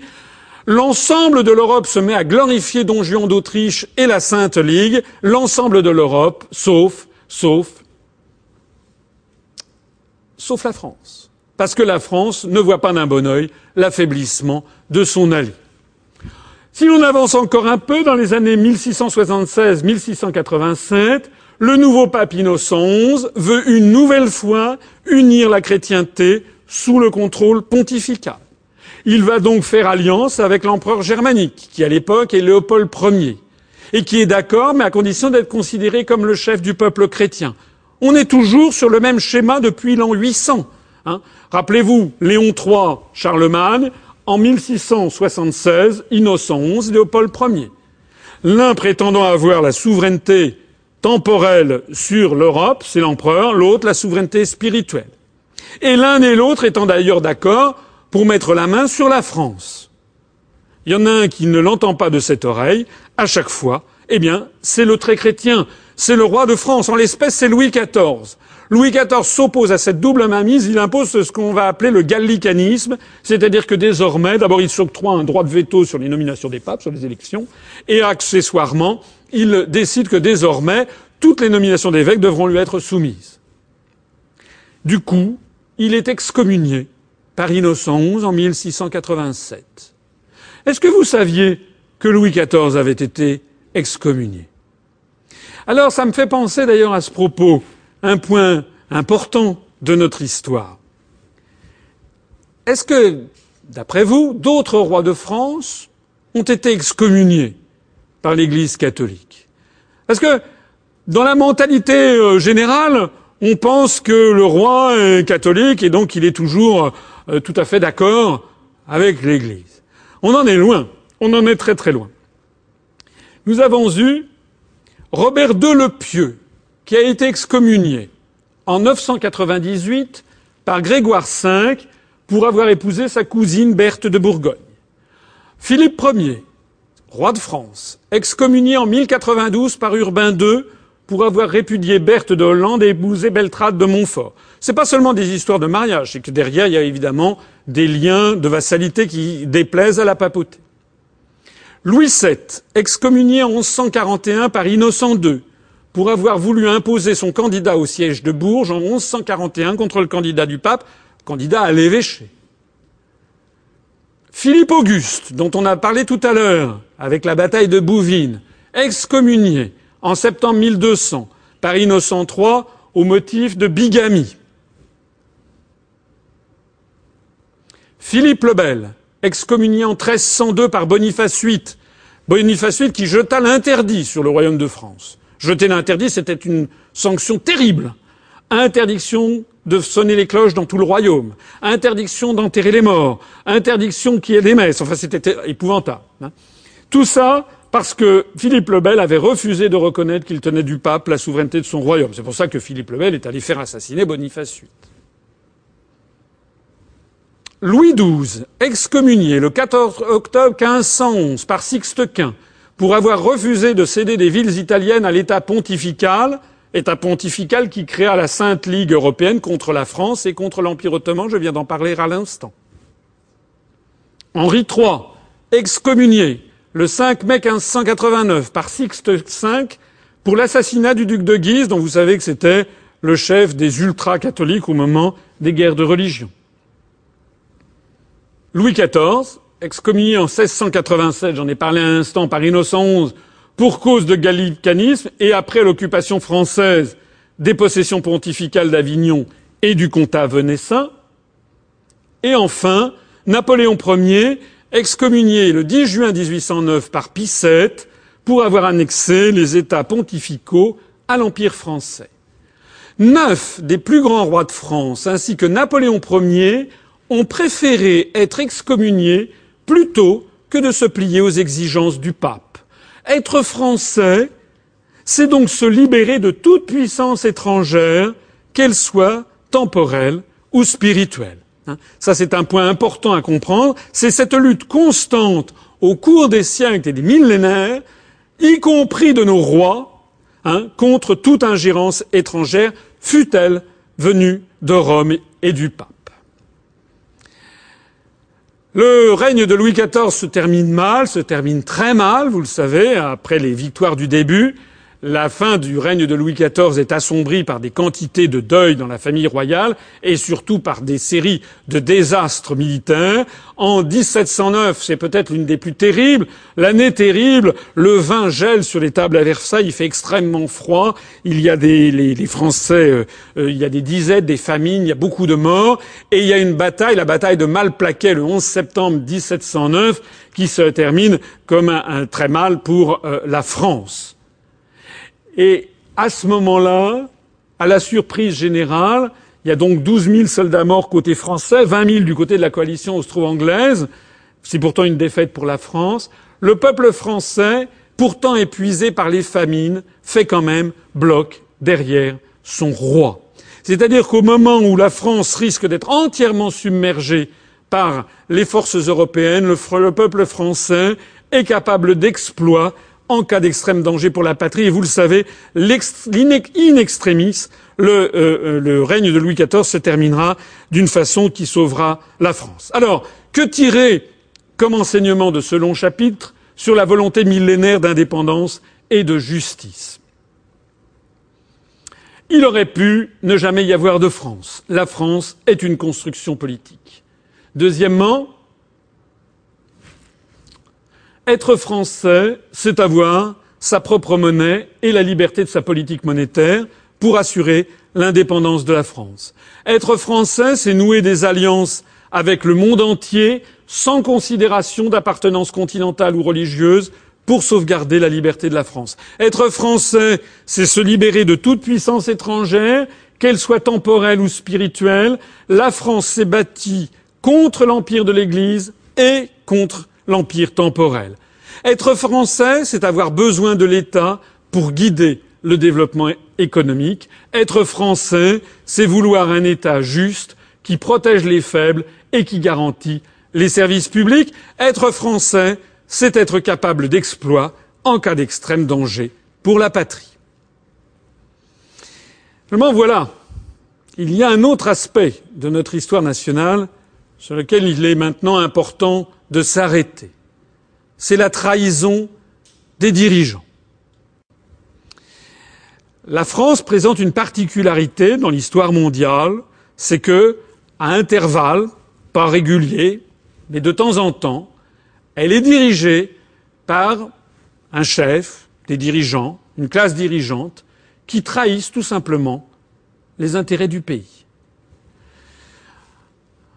Ça commence J'aurais pu parler des Éduins, je l'en ai parlé tout à l'heure au moment des Gaulois. Charles VI, Charles VI le bien-aimé, vous savez qu'il est roi de France à la fin du XIVe siècle, et puis lors d'un voyage dans une forêt en Bretagne, d'un seul coup, il est saisi d'un coup de folie. En 1392, il va avoir des épisodes de folie qui vont être avec des rémissions, euh, les experts se posent des questions sur son état psychique euh, encore à notre époque. En tout cas, le Charles VI, le bien-aimé, va devenir Charles VI le fou. On va le, il va rester sous ce double surnom dans notre histoire nationale, une espèce de Janus avec un côté bien-aimé et un côté fou. Il est donc euh, sous tutelle il n'est pas vraiment capable de diriger le royaume, et donc il est entouré d'une espèce de conseil de régence où se battent et se télescopent plusieurs féodaux. Notamment, il y a Louis d'Orléans, qui est son frère unique, qui est le chef du parti des Armagnacs, c'est-à-dire qu'il est chef de ce qu'on va appeler le parti national. Et puis, au sein du conseil de régence, il y a le duc de Bourgogne, qui est un des grands féodaux et qui, lui, ne rêve que d'une chose, eh c'est de mettre la main sur le trône de France.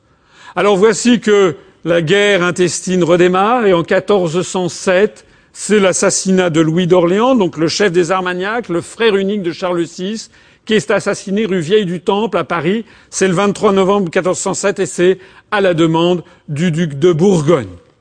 Alors, le parti bourguignon triomphe à la cour de France, mais c'est un triomphe qui est provisoire, puisque douze ans après, c'est l'assassinat du duc de Bourgogne à son tour. Le parti armagnac se venge du parti bourguignon, qu'on va appeler le parti de l'étranger, et le duc de Bourgogne, Jean sans peur, est assassiné au pont de Montereau le 10 décembre 1419, au cours d'une entrevue avec le dauphin Charles, le futur Charles VII. Donc cette euh, lutte entre les Armagnacs et les Bourguignons va se poursuivre, mais Charles VI est décidément de plus en plus incapable et il est entouré dans son entourage le plus proche par deux personnalités, deux fortes personnalités. La première, c'est Philippe III, le nouveau duc de Bourgogne, le fils de Jean sans peur qui vient d'être assassiné au pont de Montereau et qui est donc l'héritier du duché de Bourgogne. Et puis l'autre personne qui l'entoure, c'est sa propre femme, Isabeau de Bavière, la reine de France. La reine de France dont on dit que peut-être, peut-être, elle a eu des faveurs coupables avec le duc de Bourgogne, et que peut-être, peut-être, le fils, le dauphin n'est pas le fils de Charles VI. Donc ces rumeurs empoisonnent l'ensemble de la vie politique à l'époque, d'autant plus que le roi est fou. Et sur les instances probablement du duc de Bourgogne plus que d'Isabeau de Bavière, et puis sur la pression des Anglais, nous sommes dans cette situation. Vous voyez ici le, royaume de France avec l'Angleterre qui a des possessions considérables et qui fait la jonction avec le duc de Bourgogne qui a des possessions aussi bien en Bourgogne que dans les Pays-Bas. Donc la France est quasiment coupée en morceaux. Le dauphin s'enfuit ici, dans cette partie verte, et va se réfugier à Bourges. Quant à son père, Charles VI, il va décider de signer un des traités les plus honteux, jusqu'au traité de Maastricht, mais c'est un peu la même chose. Il va décider de signer un traité qui est le traité de Troyes, qui va être signé en 1420. Ce traité de Troyes prévoit que lorsque lui, Charles VI, sera mort, la France sera, tombera, deviendra l'héritage de Henri VI, le roi d'Angleterre et de France. D'ailleurs, les, monarques britanniques ont toujours euh, à la fois le, lion britannique et puis la fleur de lys. Il faudra attendre la reine Victoria dans la seconde moitié du XIXe siècle pour que les monarques euh, britanniques retirent les fleurs de lys et ne se fassent plus appeler roi de France, puisque jusqu'à la reine Victoria, y compris, les rois d'Angleterre se faisaient appeler également roi de France. Et c'est la reine Victoria, pour faire plaisir à Napoléon III, qui retirera cette affaire. Et donc, Charles VI décide de déshériter son propre fils au profit des Anglais. C'est le triomphe du parti de l'étranger. Et dans ce triomphe, il y a des Français pour applaudir, notamment l'évêque Cochon, l'évêque Pierre Cochon, qui n'est pas seulement évêque, il est le recteur de l'Université de Paris, le recteur de la Sorbonne. C'est l'une des têtes de l'intelligentsia parisienne, comme on dirait de notre époque. Et donc il se trouve des Français, notamment des Parisiens, pour applaudir pour applaudir le fait que la couronne de France et le royaume entier, parce que d'un seul coup ça a chanté un roi qui est fou sur les conseils intéressés du duc de Bourgogne et de sa femme qui probablement l'a trompé, eh bien parce que le roi a décidé de déshériter son propre fils. Être français, c'est donc savoir que les élites peuvent trahir la France. Et c'est à partir de ce moment-là qu'apparaît cette position de certains juristes le roi appartient à la couronne et non pas l'inverse. Ça veut dire quoi? Ça veut dire que le roi n'a pas le droit de tout faire. Il n'a pas le droit de tout faire. on, on, est en train de quitter le Moyen Âge. Avant, on avait le droit, les, petits-fils de Charlemagne, on coupe en morceaux le truc, chacun se répartit comme si c'était une propriété privée. Mais à partir de ce moment-là, eh bien, des légistes en France disent non, le roi appartient à la couronne et non pas l'inverse. C'est pas la couronne qui appartient au roi. C'est-à-dire, c'est pas la, la, France qui appartient au roi, c'est le roi qui appartient à la France. Hein on a envie d'ailleurs de temps en temps de dire ça à certains de nos dirigeants. La France ne vous appartient pas. On n'a pas envie de leur dire. Arrive à ce moment-là cet épisode extraordinaire qui a été malheureusement euh, repris euh, par euh, tel ou tel homme politique de français contemporain, c'est Jeanne d'Arc. Jeanne d'Arc, elle a 15 ans, 16 ans, c'est une Lorraine, c'est une histoire vraie. Certains disent qu'elle n'a pas existé. Si, elle a existé, bien sûr, on connaît même les minutes de son procès. Elle, entend les voix dans son village, à Don Rémy, elle va voir le seigneur de Baudricourt, et elle a 17 ans, elle s'habille, elle part avec quelques soldats, parce qu'on est encore dans un monde mythico-religieux. Hein, le seigneur de Baudricourt, il croit que la pucelle, cette jeune fille de 16 ans, elle a vraiment entendu la Sainte Vierge. Et elle va voir le dauphin, qui n'est pas très charismatique, hein, qui s'est réfugié à Bourges, qui a été, il sait que le royaume risque de lui être pris, et elle va lui conseiller un truc incroyable. D'abord, elle arrive à franchir les lignes ennemies. Depuis les Vosges jusqu'à Bourges, il faut traverser le royaume qui, enfin, les, parties qui appartiennent au roi d'Angleterre. Elle arrive à Bourges et elle, elle se met à genoux devant le dauphin. Elle dit, mon seigneur et mon maître. Donc ça, c'est un premier événement capital parce que pour les gens de l'époque, elle est inspirée par la Sainte Vierge et elle reconnaît en le dauphin le futur roi. Ça veut dire que pour les croyants de l'époque, c'est la preuve qu'il est bien le fils de son père et non pas un bâtard comme la rumeur en avait couru pour justifier qu'il soit déshérité. Et puis elle a un deuxième coup de génie, elle lui dit il faut bouter les Anglais hors de France et il faut que vous veniez être loin du Seigneur. Elle va donc lui suggérer, et c'est ça le côté génial de toute cette opération, elle va lui suggérer de retraverser les lignes anglaises pour aller jusqu'à Reims pour être fait sacré, comme je vous l'ai dit tout à l'heure, c'est-à-dire parce que l'évêque de Reims, depuis Clovis, est celui qui sacre les rois de France. Et donc, le dauphin Charles va y aller.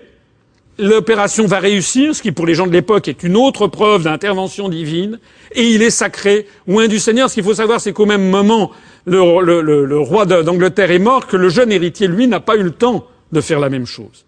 Et donc, c'est le premier arrivé, premier servi. Hein. le dauphin, apparaît que son père est mort, se fait sacrer roi de France avant l'anglais. Et donc, ça y est, il a la légitimité, il a été reconnu par la pucelle qui est inspirée par la Vierge, et en plus, il a la légitimité de l'Église. Et ça va complètement renverser l'histoire de France. Alors, il va y avoir, elle va se battre à Orléans, elle va libérer l'Orléans des Anglais, puis elle va monter, puis vous savez qu'à Compiègne, elle va être prise. Et puis vous savez que l'évêque Cochon va demander aux Anglais qu'elle soit jugée et brûlée vive comme sorcière, ce qui aura effectivement lieu. Mais de toute cette histoire, qu'est-ce qu'on doit retenir? C'est qu'être français, c'est savoir se mobiliser contre les dirigeants traîtres à la patrie pour sauver la France lorsqu'elle est en danger de mort. C'est ça. Et ça, c'est une histoire qu'on retrouve dans très peu d'histoire nationale. Si même on la retrouve, je crois que cette histoire de Jeanne d'Arc est absolument exceptionnelle dans toute l'histoire mondiale. La trahison des dirigeants est chez nous quelque chose de malheureusement régulier. J'en dirais deux exemples avant de passer à la suite. Peu connus, Charles III, connétable de Bourbon, un des très grands personnages du royaume, qui passe au service de Charles Quint en 1523 pour empêcher que son fief, donc dans le Bourbonnais, ne tombe dans le domaine royal. Il se bat contre les Français, il envahit la Provence, il assiège Marseille, et c'est lui qui fait prisonnier François Ier à la bataille de Pavie, le roi de France. Connétable de Bourbon. Et une autre figure incroyable, et ça presque personne ne le sait, c'est Marie de Médicis, de la famille des banquiers florentins. Elle est reine de France, elle est la femme d'Henri IV, elle est la mère de Louis XIII, eh bien, après l'assassinat d'Henri IV que nous avons fêté, dont nous avons fêté le 400e anniversaire le 14 mai dernier, en 1610, eh bien, après la mort d'Henri IV, elle assiste son fils Louis XIII, elle essaie de conserver l'ascendant sur son fils, mais son fils euh, découvre un, ministre exceptionnel qui est Richelieu, et puis il essaye, la, reine essaye progressivement d'écarter Richelieu. Ça aboutit à la fameuse journée des dupes en 1631, où pendant une journée, on a l'impression que Richelieu est désavoué, est, viré, et puis en fait non, à la fin de la journée, il est confirmé dans ses fonctions, et en fait c'est le parti de la reine qui, qui perd la bataille. Et à ce moment-là, la reine de France, la mère du roi, la femme d'Henri IV, s'enfuit. Elle a comploté avec les ennemis de la France, elle est déchue de son statut de reine de France, elle perd ses pensions, elle va se réfugier dans le nord de l'Europe, elle meurt à Cologne en 1642, après avoir passé les onze dernières années de sa vie en exil. En 1745, une des plus grandes victoires françaises, la victoire de Fontenoy. La victoire de Fontenoy, euh, où s'illustre notamment le maréchal de Saxe. C'est la fin de la guerre de succession d'Autriche. La superbe victoire française de Fontenoy aurait permis à la France, très logiquement, de demander, comme ça se faisait à l'époque, de s'emparer de telle ou telle possession, et on avait envisagé pour elle qu'elle s'empare des Flandres et du comté de Nice. Sauf que voilà, nous sommes en 1745 et à l'époque, la monarchie elle est dirigée par Louis XV et par la Pompadour. Et Louis XV et la Pompadour préfèrent privilégier Frédéric II, roi de Prusse. Parce que Frédéric II, c'est le roi philosophe, enfin c'est la présentation marketing, comme on dirait. Et donc, les Français, le roi de France, la Pompadour, s'entichent d'un étranger, s'entichent du roi de Prusse. Et le résultat des courses, eh bien, c'est que le roi dit, Louis XV dit, je fais la paix en roi et non en marchant. Au traité d'Aix-la-Chapelle de 1748, donc après cette fabuleuse victoire de Fontenoy, nous allons avoir le résultat suivant. Marie-Thérèse est confirmée comme impératrice d'Autriche. Frédéric II se voit reconnaître la souveraineté sur la Silésie et il commence à bâtir la Grande Prusse à partir du traité d'Aix-la-Chapelle. Louis XV, parce qu'il a voulu faire la paix en roi et non en marchand, c'est-à-dire en fait pour se faire plaisir et faire plaisir à sa maîtresse, plutôt que de satisfaire les intérêts nationaux, il, sans s'en rendre compte, il va donner les, moyens au petit royaume de Prusse de devenir un grand royaume et dont on va voir la suite des événements, qui va devenir, comme vous le savez, l'ennemi numéro un de la France. Et puis la France, elle a quoi dans toute cette histoire? Eh bien la France n'a rien. La grande, celle qui a vaincu tout le monde, n'a rien. Il en restera dans la mentalité française une expression nous nous sommes battus pour le roi de Prusse. Et c'est inquiétant parce que d'un seul coup, les Français ne comprennent plus ce qui se passe. Ils ont eu une bataille merveilleuse, ils se saignent aux quatre veines et ils découvrent que Louis XV, le roi, la Pompadour, tout ça vivent dans un autre univers que le leur. Voici ce qu'écrit un observateur de l'époque c'est quelque chose de terrible. Il s'était établi chez toutes les nations l'opinion qu'il n'y avait plus en France ni force ni ressources. L'envie qui jusque-là avait été le mobile de la politique de toutes les cours à l'égard de la France dégénéra en mépris. Le cabinet de Versailles n'avait ni crédit ni influence dans aucune cour. Au lieu d'être comme autrefois le centre de toutes les grandes affaires, il en devint le paisible spectateur. On ne comptait même plus pour rien son suffrage ni son approbation. C'est un constat qui a été dressé par Gérald de Renneval, diplomate du roi, en 1774, année de la mort de Louis XV. Si vous relisez ce texte et que vous, et que vous essayez de le mettre à l'époque contemporaine, vous avez une description parfaite de la France de 2010 par rapport à la France de 1965. La France sous De Gaulle était admirée par le monde entier. La France de 2010, c'est exactement ça.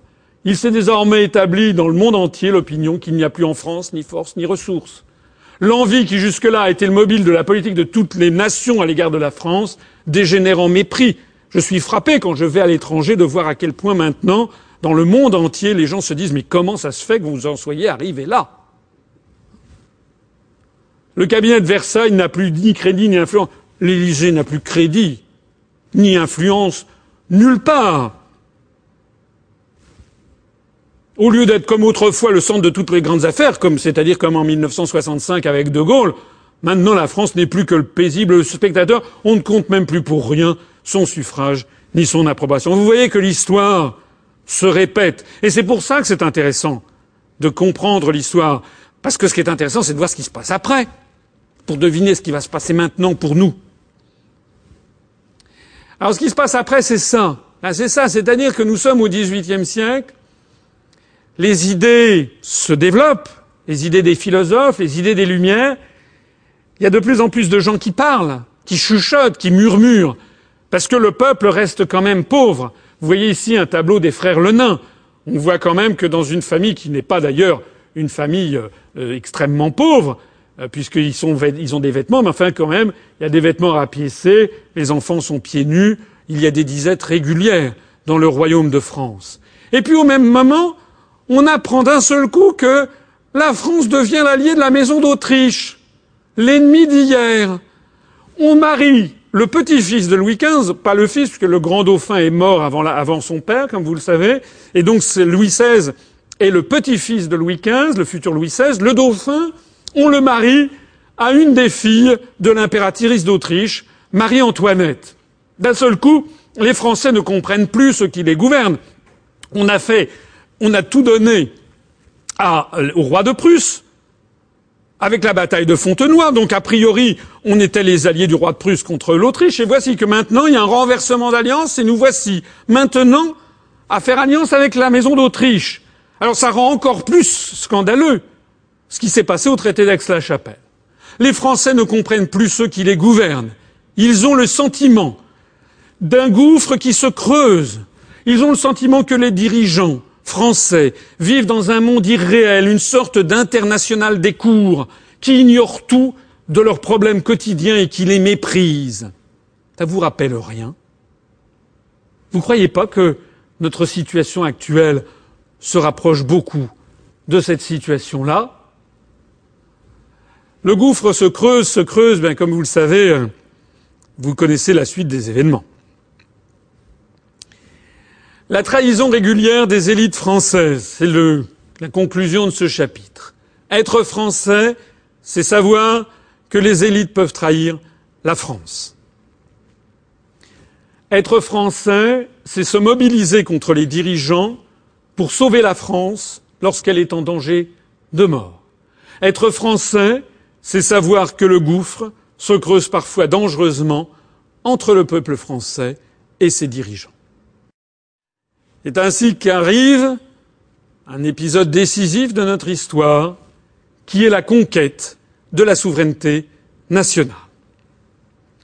C'est le 14 juillet 1789, dont c'est le symbole. Vous savez que c'est précédé par des mois et des mois d'agitation, par la convocation des États généraux par Louis XVI en avril, par la déclaration du jeu de paume, par des débats insensés pour savoir si on va voter par collège ou, ou, ou, ensemble, sachant que si on vote par collège, comme il y a trois collèges, il y a les nobles et le, clergé, le tiers état, ben, les nobles et le clergé auront toujours deux voix sur trois, donc seront toujours majoritaires. Alors que si on vote tous ensemble, on va voter aux voix. Et comme le tiers état est deux fois plus peuplé, a deux fois plus de représentants que les, chacun des autres, ils sont à égalité. Et comme il y a des membres du clergé et des membres de l'aristocratie qui font des alliances avec le tiers-État, ça veut dire que le tiers-État va l'emporter.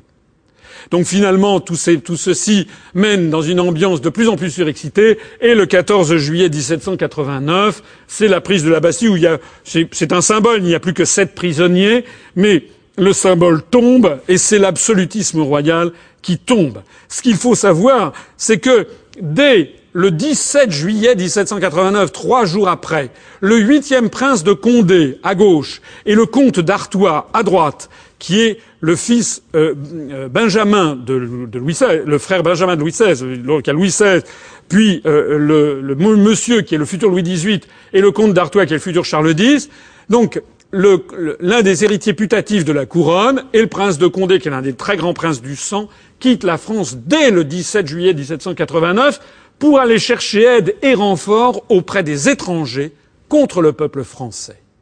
Et ce qu'il est important aussi de bien saisir, c'est une remarque que je crois fondamentale, c'est qu'en juillet 1789, si le peuple français avait attendu le soutien et la révolte concomitante des autres peuples d'Europe, les Britanniques, les Néerlandais, les Espagnols, les Portugais, les Autrichiens, les Prussiens, les Bavarois, les Suédois ou les, habitants des États de l'Église, etc. Si les Français avaient voulu d'abord attendre le soutien de tous ces peuples avant de s'emparer de la Bastille, et que, que croyez-vous qu'il se serait passé? Ben, il se serait passé rien du tout. La Bastille n'aurait jamais été prise, elle serait peut-être encore là de nos jours. Je le dis parce que combien j'entends de gens qui disent ah il faut sortir de l'euro, mais à condition que ce soit avec les Grecs, les Portugais, mais on pourra attendre jusqu'à la Saint-Glinglin. Être français, c'est prendre ses responsabilités en tant que peuple adulte, et celui qui d'ailleurs, on va le voir dans la suite des événements, dont l'ensemble des peuples du monde attend justement qu'il réagisse. C'est le peuple français qui a imposé sa liberté à l'Europe et qui a ultérieurement inspiré les autres peuples d'Europe. Hein. C'est comme ça que ça s'est passé et ce n'est pas l'inverse. Alors, ensuite, après le 14 juillet 1789, vous connaissez la suite des événements, la nuit du 4 août, avec l'abolition des privilèges, le 14 juillet 1790, avec la fête de la Fédération. La fête de la Fédération, ce sont les représentants de toutes les, provinces françaises qui viennent sur le champ de Mars acclamer, là c'est l'hôtel de la patrie, on acclame le roi. Tout le monde pense que la révolution est terminée. Et on acclame le roi pourquoi? Parce que le roi, euh, donc être français c'est vouloir une nation solidaire, on acclame le roi parce que le roi prête serment. Il va prêter serment d'être fidèle à la nation et à la loi, notamment au moment de la, création de la première constitution française le 14 septembre 1791. Ici, on voit Louis XVI sur cette médaille qui prête serment, il y a marqué Constitution, 14 septembre 1791, et vous voyez d'ailleurs ce qu'il y a également marqué tout autour, je jure d'être fidèle à la nation et à la loi. La nation, c'est le peuple qui a, qui a pris sa souveraineté. C'est ça la nation. C'est pas un concept de droite ou encore moins d'extrême droite, ni même de gauche ou d'extrême gauche. C'est un concept qu'on revient à dire. C'est le peuple qui a décidé que c'était lui qui maintenant était le patron. C'est ça, la nation. C'est un peuple souverain. Et si vous retournez cette médaille, voilà ce qui est écrit dessus, sur cette première médaille qui euh, représente donc la première constitution française. C'est la parole de Louis XVI. Le vœu du peuple n'est plus douteux pour moi. J'accepte la constitution. Alors pourquoi je vous dis ça? Ben Parce que c'est très important. Une constitution, ça n'est pas un simple texte qui réglemente le fonctionnement des pouvoirs publics. C'est pas du tout ça à l'origine. Être français, c'est savoir qu'une constitution, c'est une loi fondamentale qui est imposée par le peuple à ses gouvernants pour encadrer et limiter le pouvoir des gouvernants et pour empêcher le retour à la dictature. C'est quelque chose d'important à comprendre que c'est le peuple qui l'impose alors le drame va se nouer. Le drame va se nouer, comme vous le savez, parce que le roi a approuvé la Constitution, il a juré la Constitution, donc tout va très bien. A priori, on devrait être devenu une monarchie constitutionnelle comme les Britanniques. Oui, sauf que voilà. Sauf que voilà, c'est que le roi, la reine, Marie-Antoinette, avec ses, avec Fersen, avec un certain nombre de conseillers, en réalité n'accepte pas la situation. En réalité, il joue un double jeu. Et voici que le peuple de Paris va recevoir ce qui va faire chuter la monarchie, c'est-à-dire le manifeste du duc de Brunswick. C'est le duc de Brunswick, c'est celui qui est à la tête des armées coalisées. Et voici ce qu'il écrit. Il écrit donc aux autorités parisiennes Sa Majesté l'Empereur, l'Empereur d'Autriche, et Sa Majesté le Roi de Prusse appellent et invitent à retourner sans délai aux voies de la raison, de la justice, de l'ordre et de la paix. C'est dans ces vues que moi, sous-signé général commandant en chef des deux armées, déclare que les généraux, etc., des troupes de ligne française sont tous sommés de revenir à leur ancienne fidélité et de se soumettre sur le champ au roi, au roi de France, leur légitime souverain. Que la ville de Paris et tous ses habitants, sans distinction, sont tenus de se soumettre sur le champ et sans délai au roi de mettre ce prince en pleine et entière liberté, de lui assurer ainsi qu'à toutes les personnes royales l'inviolabilité et le respect auquel le droit de la nature et des gens oblige les sujets envers leur souverain. Enfin, etc., etc. Que si le château des Tuileries, à Paris, où est réfugiée la famille royale, est forcé ou insulté, que s'il est fait la moindre violence, le moindre outrage à leur majesté, le roi, la reine et la famille royale, s'il n'est pas pourvu immédiatement à leur sûreté, à leur conservation, à leur liberté, elles en tireront donc nous, hein, les majestés, le roi de Prusse et l'empereur d'Autriche, en tireront une vengeance exemplaire et à jamais mémorable en livrant la ville de Paris à une exécution militaire et à une subversion totale et les révoltés coupables d'attentats au supplice qu'ils auront médité. Enfin, leur majesté, ne pouvant reconnaître pour loin en France que celles qui émaneront du roi jouissant d'une liberté parfaite, proteste d'avance contre l'authenticité de toutes les déclarations qui pourraient être faites au nom de Sa Majesté très chrétienne en tant que sa personne sacrée, celle de la reine et de toute la famille royale, ne seront pas réellement en sûreté. C'est un texte qui est insuffisamment connu, alors qu'il a un rôle absolument décisif dans notre histoire. C'est le manifeste donc qui est signé Charles Guillaume Ferdinand, duc de Brunswick-Lunebourg, donné au quartier général de Coblence le 25 juillet 1792. Si vous l'avez bien lu, c'est l'Europe coalisée qui dit aux Français ce qu'il faut faire, qui dit que les lois qui ont été votées par la représentation nationale ne valent rien et qu'il faut rétablir le roi dans ses anciennes prérogatives. Alors c'est, connu à Paris aux alentours du 28-29 juillet 1792, ça se répand dans tout Paris, il fait très chaud, c'est comme en ce moment, et puis qu'est-ce qui se passe? Eh bien, il se passe l'effet exactement inverse, c'est-à-dire que la population parisienne, la populace, se rue aux Tuileries euh, envahit, envahit le château des Tuileries, qui n'existe plus depuis, hein, qui a brûlé en 1870, et puis place la famille royale en état d'arrestation, et, les, gardes qui étaient censés défendre le roi se retournent contre la famille royale. Donc il va se réfugier à l'Assemblée nationale, et puis assez rapidement il va être mis à la prison du Temple. Et quand on va découvrir, quelques mois après, l'armoire en fer où on découvre la correspondance secrète de Louis XVI avec les émigrés de Coblence, le sort du roi est scellé. Le procès va s'ouvrir en janvier 1793. C'est pas parce qu'il était roi qu'il va être condamné à mort et guillotiné, c'est parce qu'il est parjure. Hein? C'est pas parce que la, révolution paraissait terminée en 1790. Si, euh, si, Louis XVI a été exécuté, si la, la monarchie s'effondre, c'est parce que le, peuple français découvre ahuri que le roi est parjure et qu'il a préféré faire le jeu de l'étranger contre le jeu du peuple français. Ça va donc être l'effondrement de cette monarchie qui avait été fondée par Hugues Capet, vous vous rappelez. On va voir donc le drapeau de la monarchie française, qui est celui-ci. C'est la chute de la monarchie et le drapeau va perdre sa souveraineté céleste. Le voici devenu le drapeau français un drapeau plus qu'admirable et qui n'appartient pas, non, je suis désolé, qui n'appartient pas à Monsieur Le Pen. Hein, parce que le drapeau français, c'est le bleu et le rouge de la ville de Paris, hein, qui sont Saint-Denis et Saint-Martin, les protecteurs médiévaux de la ville de Paris. Et le bleu et le rouge, qui représentent en réalité, en matière héraldique, désormais, la droite et la gauche.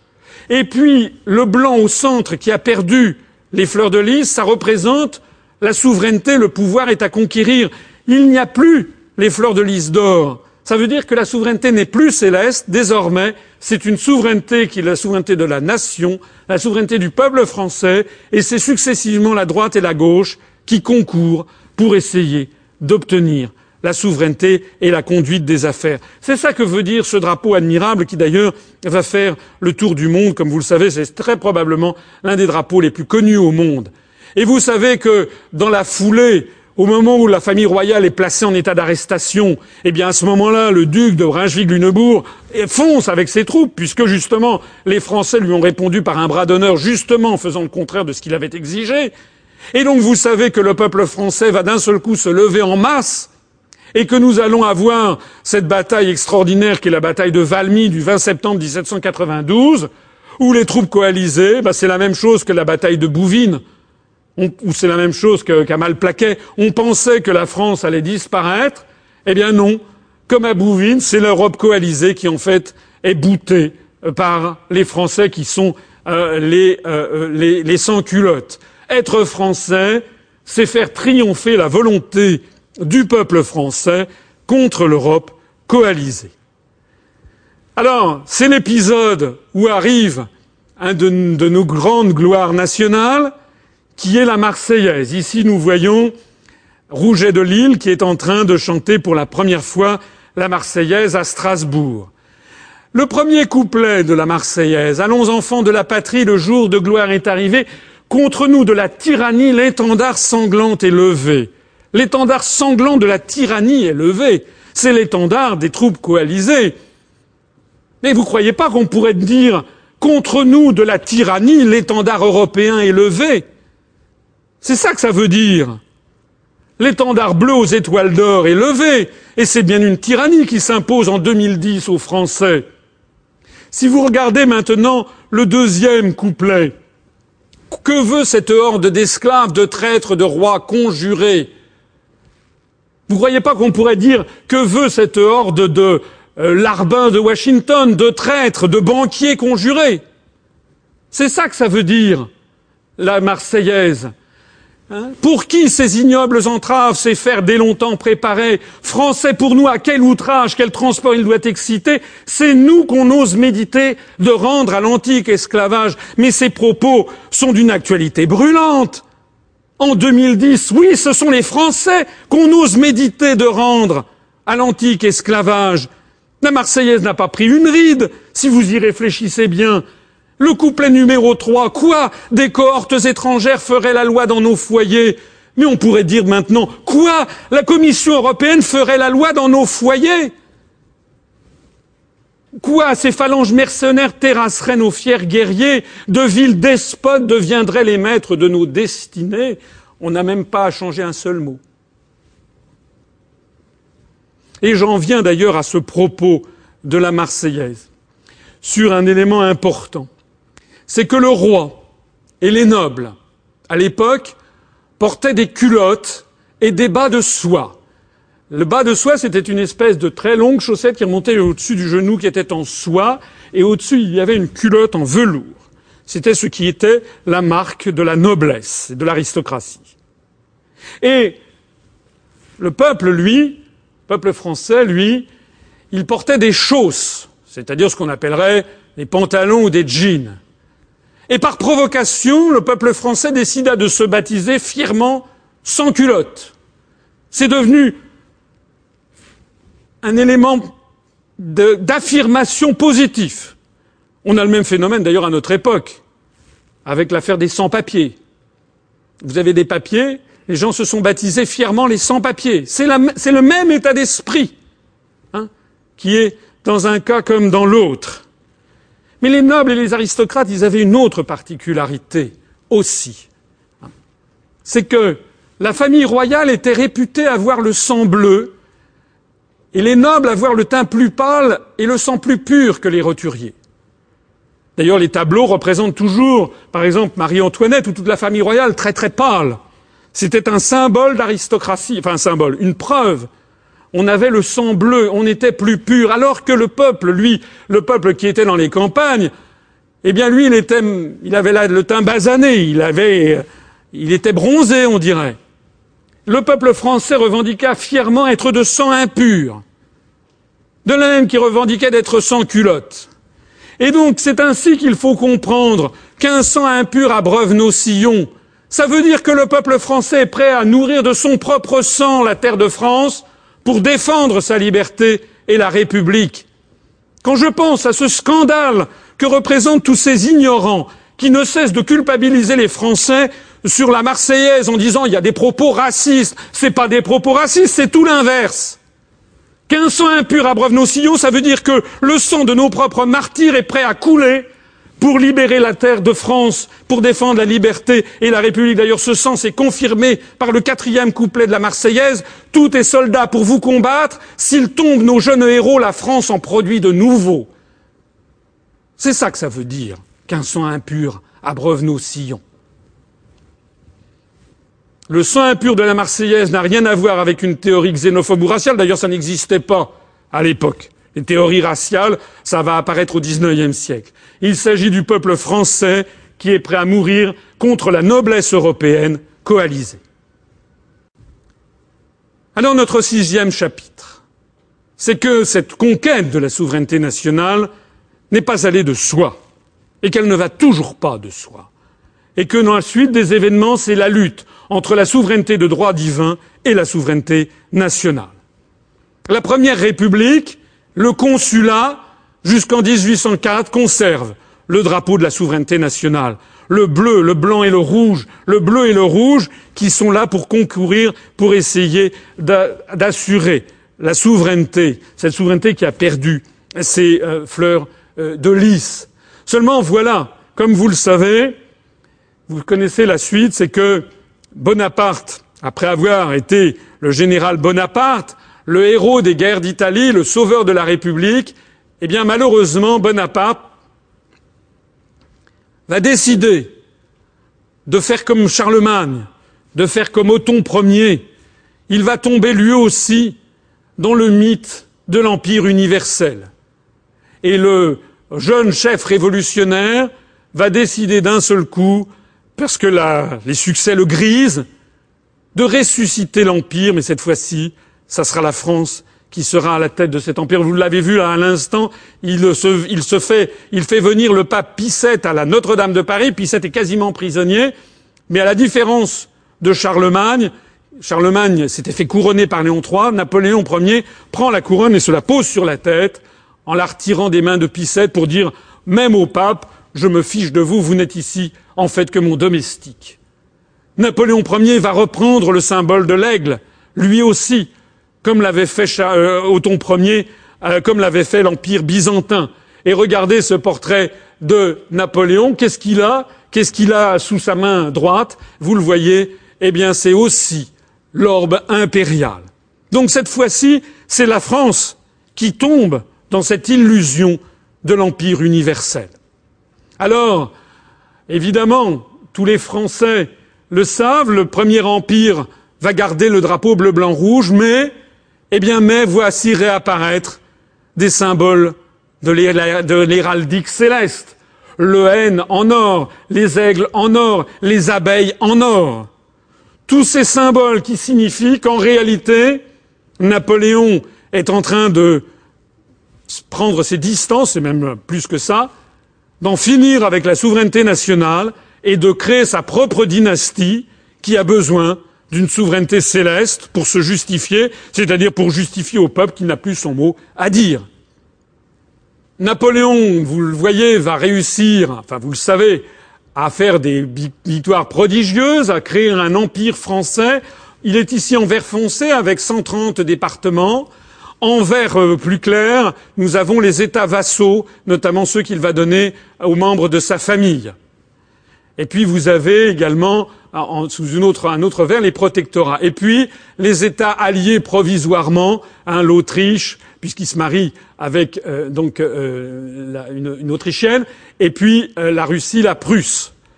Mais comme vous le voyez, rappelez-vous la carte que je vous avais déjà montrée, euh, notamment de Charlemagne, ou celle que je vous ai montrée de l'Empire romain, eh bien, comme vous le voyez, Napoléon n'arrive pas à unifier l'Europe. Il lui manque le Portugal, il lui manque le Royaume-Uni, il lui manque la Suède, il manque également l'Empire ottoman. Alors ce qu'il fait, c'est qu'il abolit le fameux Saint-Empire romain germanique après neuf siècles d'existence. Vous savez, celui dont je vous avais parlé, qui avait été créé par Othon Ier. Il l'abolit parce qu'il considère que désormais, l'Empire, c'est lui.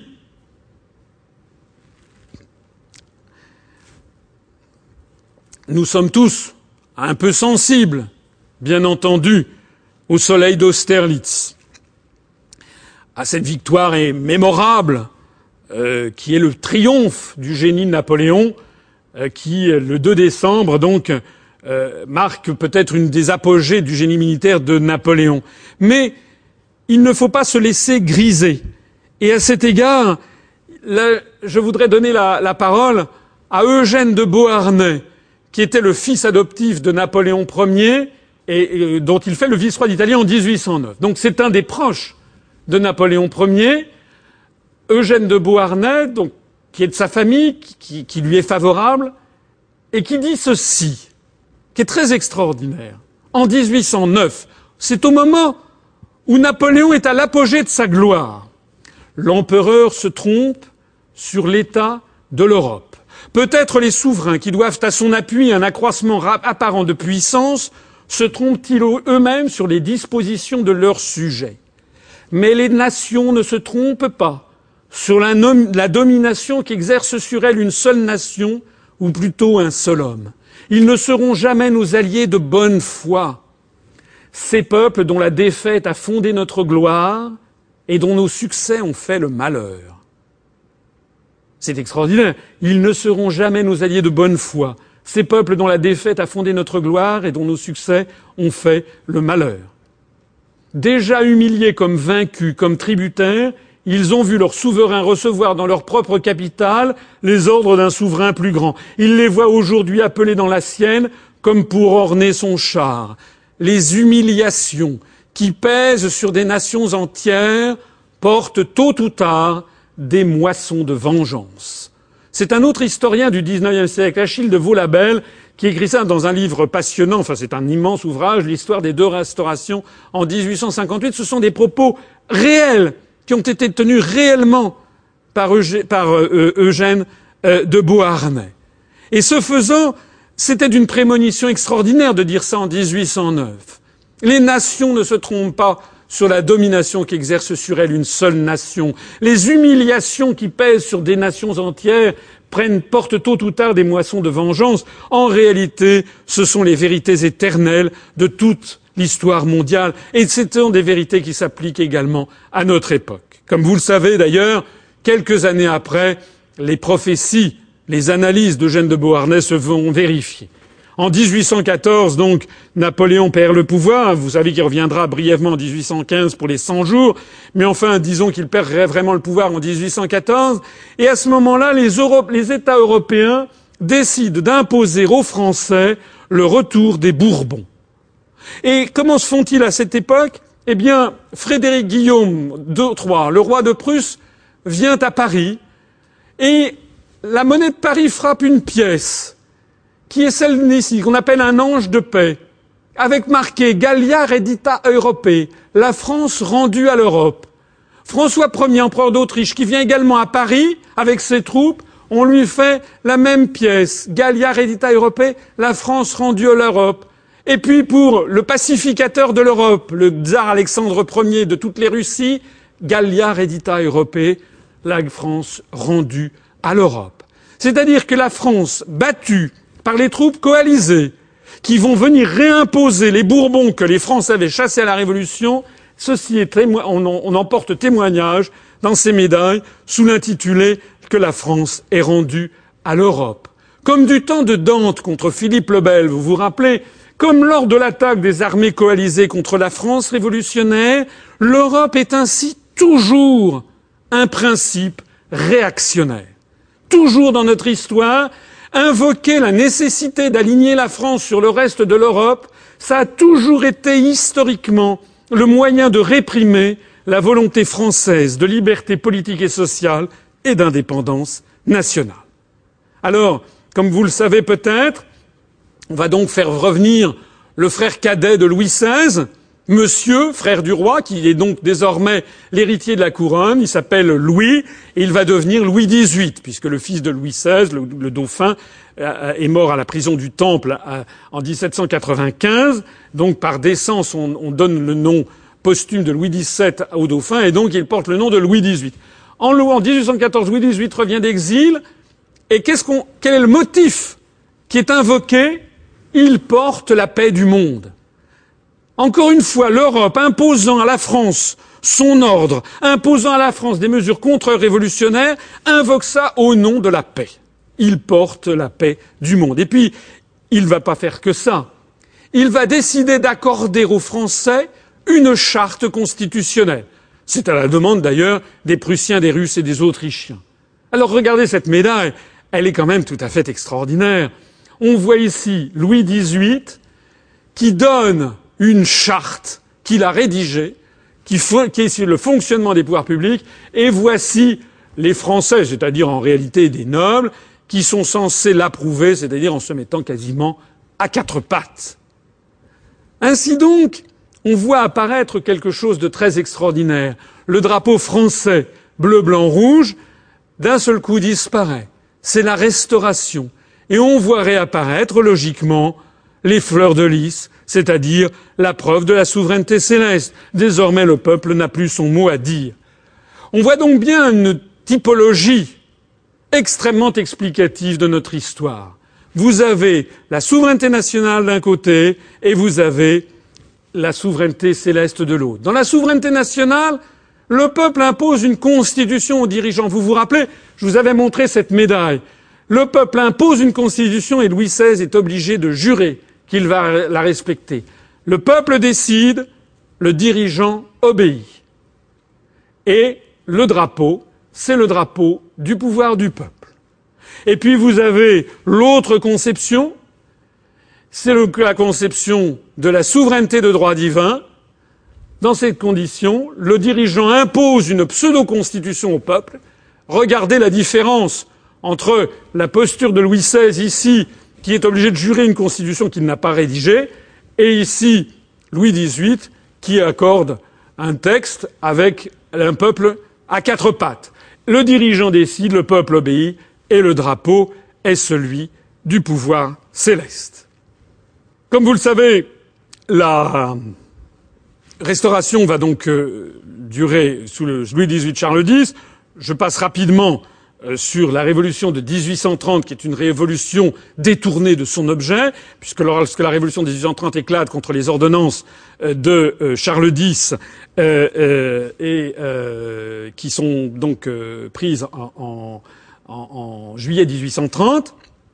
Euh, normalement, enfin, ça aurait dû déboucher sur une république, mais par toute une série de manœuvres d'un certain nombre de membres de, de, députés proches du duc d'Orléans, en fait, on va changer de dynastie. Ou plus exactement, on passe au cousin, donc on passe à la branche d'Orléans avec Louis-Philippe qui arrive euh, au pouvoir. Mais comme vous le savez, ça ne va durer que 18 ans. Et en 1848, il y a une nouvelle révolution donc dans ce système extrêmement instable qui est devenu la France. Et donc, lors de cette deuxième République, d'un seul coup, sont édités plein, plein des médailles qui représentent ici liberté, égalité, fraternité. Hein. Là, on voit réapparaître le souci de la République. Sur une médaille, on lit euh, guerre euh, aux tyrans, gloire aux citoyens français euh, qui ont rétabli la République, guerre aux tyrans, les hommes sont égaux devant la loi, et on rétablit le drapeau bleu, blanc, rouge. En réalité, qui avait déjà été accepté par euh, Louis-Philippe pour être précis, mais l'on voit disparaître les symboles de la souveraineté céleste. Et puis, c'est une nouvelle fois le peuple français qui a imposé sa liberté à l'Europe et qui a ensuite inspiré les autres peuples d'Europe. Ce n'est pas l'inverse. C'est quand même très essentiel à comprendre, c'est que la révolution de 1848 va provoquer en chaîne toute une série de mouvements de libération dans le reste de l'Europe. C'est encore une fois la France qui en aura pris euh, l'initiative, ce qui fait penser à cette fabuleuse phrase de Charles de Gaulle dans son discours de Londres du 1er mars 1941, il y a un pacte vingt fois séculaire entre la grandeur de la France et la liberté du monde. Vous reconnaissez ici la statue, enfin pour les Parisiens en tout cas, c'est la statue qui orne le sommet de la colonne qui se trouve place de la Bastille, c'est le génie de la liberté. Le génie de la liberté, ça signifie quoi? Il arrache, vous voyez, les chaînes qui l'emprisonnaient, et le génie de la liberté, avec cette flamme, il apporte la liberté au monde. C'est ça que ça veut dire. Hein, encore une fois, les Français en 1848, comme en 1830, comme en 1789, n'ont pas attendu d'être rejoints par d'autres peuples, sinon, eh bien, ils attendraient encore. Alors tout ceci nous mène au coup d'État du 2 décembre 1851, puisque le premier président de la République, qui avait été élu, Louis-Napoléon Bonaparte, le neveu de Napoléon Ier, eh bien, décide de faire, en réalité, comme son glorieux euh, ancêtre, et donc il décide de recréer l'Empire. Et logiquement, voici que le drapeau français, là, il fait comme Napoléon, c'est-à-dire qu'il garde le bleu, blanc, rouge, mais il en fait, il en fait perdre le sens, puisqu'il le parsème, non pas de fleurs de lys, ni d'étoiles d'or, mais d'abeilles d'or et de, de son blason au centre, qui sont tous des symboles de souveraineté céleste. Il crée le second empire, c'est-à-dire il évacue le problème des élections, et désormais le pouvoir, c'est lui. C'est lui, et puis ce sont ses successeurs. Alors ça va donner, comme vous le savez, euh, donc le second empire avec ses hauts et ses bas, mais euh, regardez cette, euh, ces médailles, j'aime bien l'histoire des médailles et des monnaies. Ici une pièce de 20 francs, Napoléon III empereur, l'Empire français en 1867. Vous savez que tout ceci se termine en désastre en 1870 et par ironie, les Français feront, enfin certains feront, frapperont des médailles ironiques on verra ici Napoléon avec un casque à pointe hein, de l'armée allemande avec marqué autour Napoléon III le misérable, 80 000 prisonniers. Et puis, Empire français donnera une nouvelle médaille sarcastique, ça c'est l'avers de la médaille, avec Vampire français, 2 décembre 1851, c'est le coup d'État, 2 septembre 1870. C'est la chute du Second Empire qui arrive avec ce désastre de euh, la bataille de Sedan. on retire les oripeaux euh, impériaux et la question se pose de savoir Qu'est-ce que va devenir la France en 1870 Sachant qu'il y a eu donc au cours de ce XIXe siècle trois dynasties. Louis XVIII et Charles X, qui sont des descendants directs euh, de euh, Louis XVI, de euh, Louis XV, Louis-Philippe, qui est un descendant des ducs d'Orléans, et enfin Napoléon Ier et Napoléon III. Donc trois dynasties n'ont pas réussi à maintenir le pouvoir, donc c'est un pouvoir qui part en vrille. Il se trouve qu'à cette époque-là, une majorité de Français probablement sont encore tentés par la monarchie, mais ils sont divisés entre les partisans des descendants de Charles X, c'est-à-dire du duc de Berry, et puis ceux qui sont les descendants de Louis-Philippe, il y a les, bonapartistes, et puis il y a les républicains, donc tout ceci fait un millimélo, on ne sait pas très bien ce qui va se passer. Ce qui se passe en tout cas, eh bien c'est un désastre pour la France, c'est le retour de la menace des empires. Eh bien le 18 janvier 1871, les troupes prussiennes sont en France, sont à Paris, parce que la Prusse, depuis que Louis XV, avec le traité d'Aix-la-Chapelle, vous vous rappelez, a donné la Silésie à, Frédéric II, eh bien la Prusse a fait son petit bonhomme de chemin. Il se trouve que la Prusse a découvert un homme d'État extraordinaire, un des plus grands hommes d'État qu'ait connu euh, l'Europe euh, dans son histoire, qui est le prince Otto von Bismarck, et qui va faire, à partir du royaume de Prusse, va agrandir, notamment après la bataille de Sadova en 1866, où il, il bat, la Prusse bat notamment euh, l'Autriche. Il va agrandir considérablement le royaume de Prusse, et après la bataille contre la France, dans le piège dans lequel, le piège grossier dans lequel Napoléon III est tombé, Bismarck conseille au roi de Prusse, Guillaume Ier de Hohenzollern, de relever à son tour le titre d'empereur. Donc Guillaume Ier de Hohenzollern, sur les conseils de Bismarck, va faire la même chose que Napoléon III, que Napoléon Ier, que Othon Ier, que Charlemagne, c'est-à-dire qu'à son tour, il va se dire c'est moi le roi du monde, c'est moi qui suis empereur. Et pour humilier au maximum les Français, cette proclamation du Deuxième Reich va se passer dans la galerie des glaces du château de Versailles, puisque les troupes prussiennes occupent la capitale française à cette époque-là. Ce deuxième Reich succède ainsi au Saint-Empire romain germanique qui avait été fondé par Othon le Grand et qui avait été aboli, je vous l'avais dit tout à l'heure, par Napoléon Ier après neuf siècles d'existence.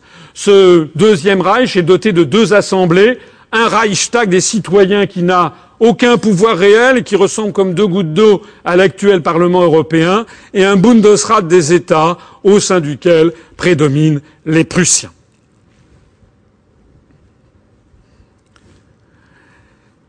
Résultat, un nouvel empire maintenant extérieur menace la France.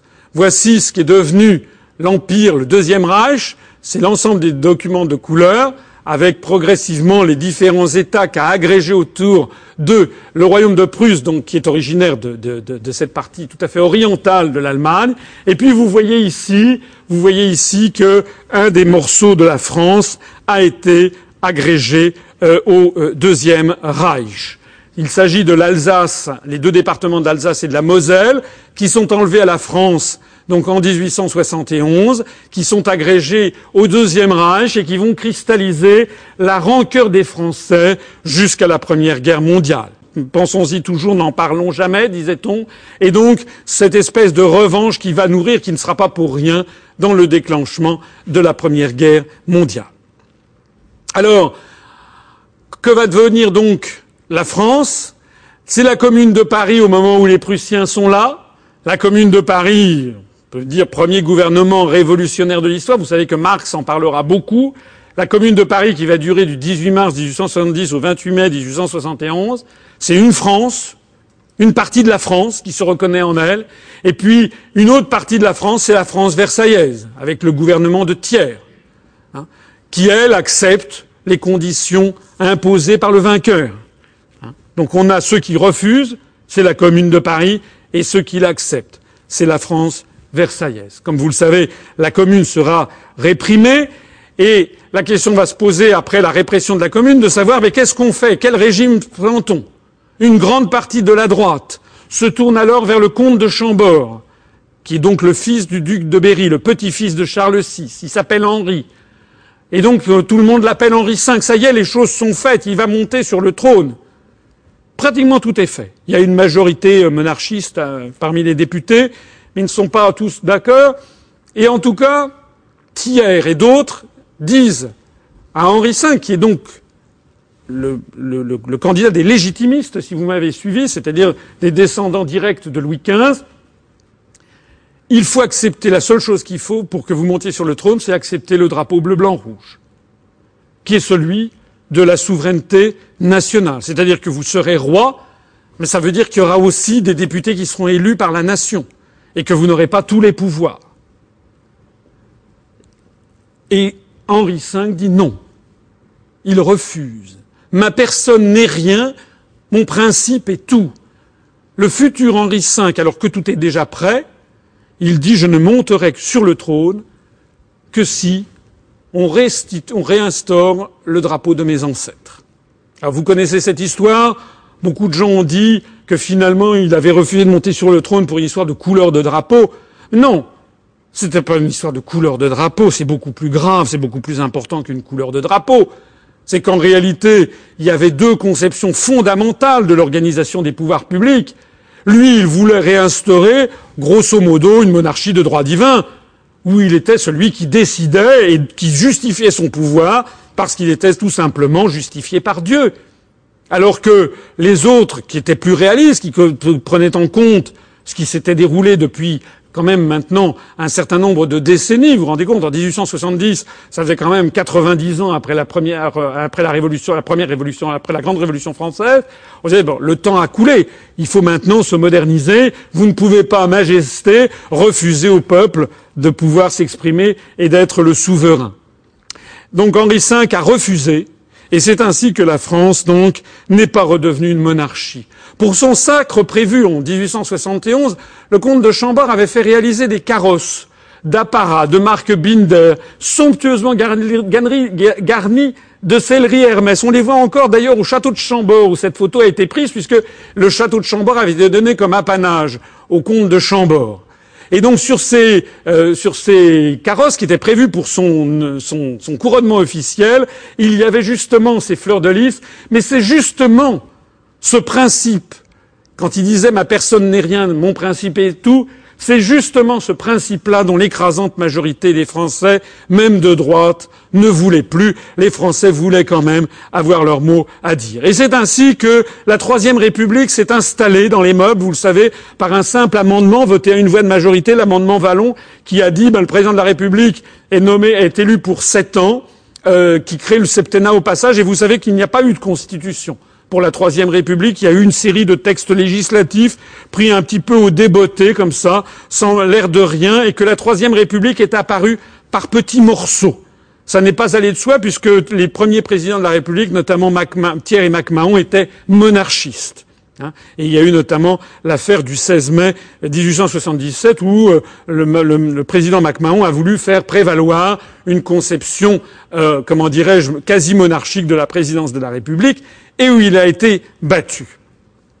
La Troisième République est ce qui a contribué à forger la France contemporaine avec des acquis tout à fait considérables. Hein. Jules Ferry, originaire des Vosges, euh, qui, le 16 juin 1881, institue l'enseignement primaire gratuit, qui est une révolution. Hein. Le 29 mars 1882, c'est l'enseignement primaire obligatoire pour les garçons et les filles, gratuit et laïque. En 1882 pour les garçons et les filles, gratuit et laïque. Il y a beaucoup de pays au monde actuellement qui ne disposent pas de ça et malheureusement de plus en plus en France, l'enseignement primaire obligatoire pour garçons et filles n'est plus gratuit et de moins en moins laïque puisque de plus en plus maintenant on va vers une France qui se communautarise. Et puis le 9 décembre 1905, c'est Aristide Briand qui fait voter la loi de séparation de l'Église et de l'État qui sont des très grands acquis de la République, qui fondent notre pacte républicain de nos jours. Être français, c'est refuser le communautarisme, c'est considérer que nous sommes tous identiques, quelle que soit notre religion, notre sexe, notre couleur de peau, nos origines, nos convictions.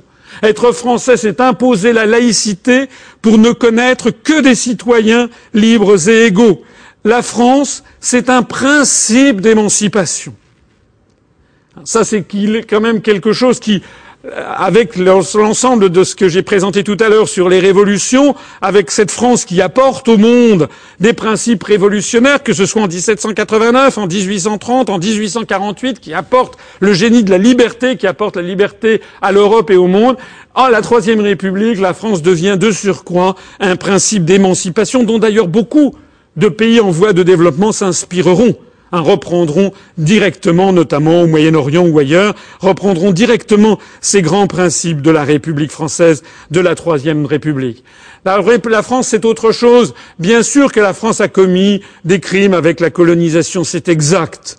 Mais plutôt que d'insister encore et toujours sur ça, comme c'est désormais notre passe-temps national, du moins celui des médias, on pourrait aussi citer autre chose. On pourrait aussi citer le père Charles de Foucault, on pourrait aussi citer le maréchal Lyotet, qui a été au Maroc quand même un, comment dirais-je, même s'il était militaire euh, colonialiste, il a quand même imposé au Maroc une vision euh, d'une vision d'une colonisation intelligente, si l'on peut dire, quoi qu'il en soit, eh bien, au Maroc, on honore encore le maréchal Lyotet, hein, euh, par exemple, dans les lycées.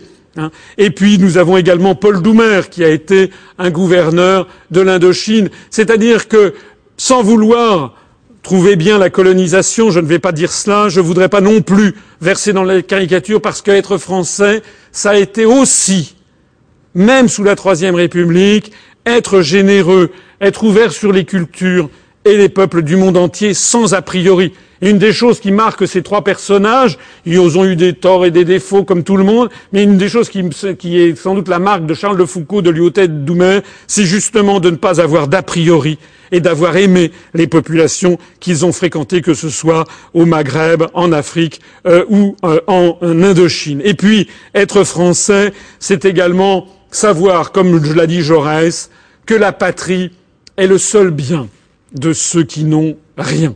Hein. Cette parole très forte de Jaurès, qui nous montre qu'être français, c'est vouloir l'égalité de tous les citoyens, quel que soit leur âge, leur sexe, leurs conditions, leur religion, leurs convictions et leur origine. La guerre de 14-18 sera l'apogée de la destruction, de l'autodestruction des pays d'Europe, elle va se terminer en 1918 par l'effondrement des empires centraux, l'effondrement de l'empire d'Autriche-Hongrie et l'effondrement du Deuxième Reich. Et de 1919 à 1923 va apparaître donc l'Europe des traités de paix avec le démembrement de ces deux empires. L'empire allemand reste relativement conservé, l'empire austro-hongrois en revanche est dépecé. Pour ceux que ça intéresse, je conseille de lire les conditions euh, politiques de, la paix, euh, le livre de, euh, on m'échappe, qui ces, traités ont été en fait assez mal bâtis, assez mal conçus, notamment sous l'influence du président américain Wilson, puisque l'on reconnaissait le principe d'avoir des nations en fonction de la nationalité, mais euh, on reconnaissait, il y avait des, comment dirais-je, des, euh, oui, Jacques Bainville, c'était l'auteur que j'avais à l'esprit, euh, sur les, les, conséquences politiques de la paix.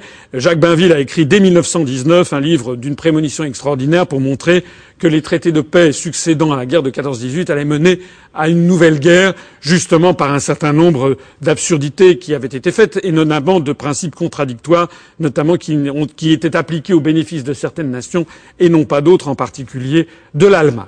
Quoi qu'il en soit, eh bien, quoi qu'il en soit, nous voici arrivés en 1940. Et en 1940, on explique aux Français que tout va très bien et que nous avons une ligne Maginot qui nous permet de survivre à tout. Et quiconque ose remettre en cause le dogme officiel en disant mais et si ça ne marchait pas, quiconque se voit à ce moment-là mis de côté. Charles de Gaulle l'a écrit tout au long des années 30 et quand il évoquait la possibilité d'avoir un plan B, on le mettait de côté. C'était exactement de la même façon que lorsque euh, quelqu'un euh, qui euh, s'exprimait, comme j'ai pu le faire moi-même voici plusieurs années, pour dire et si l'euro ne marche pas, qu'est-ce qu'on fait?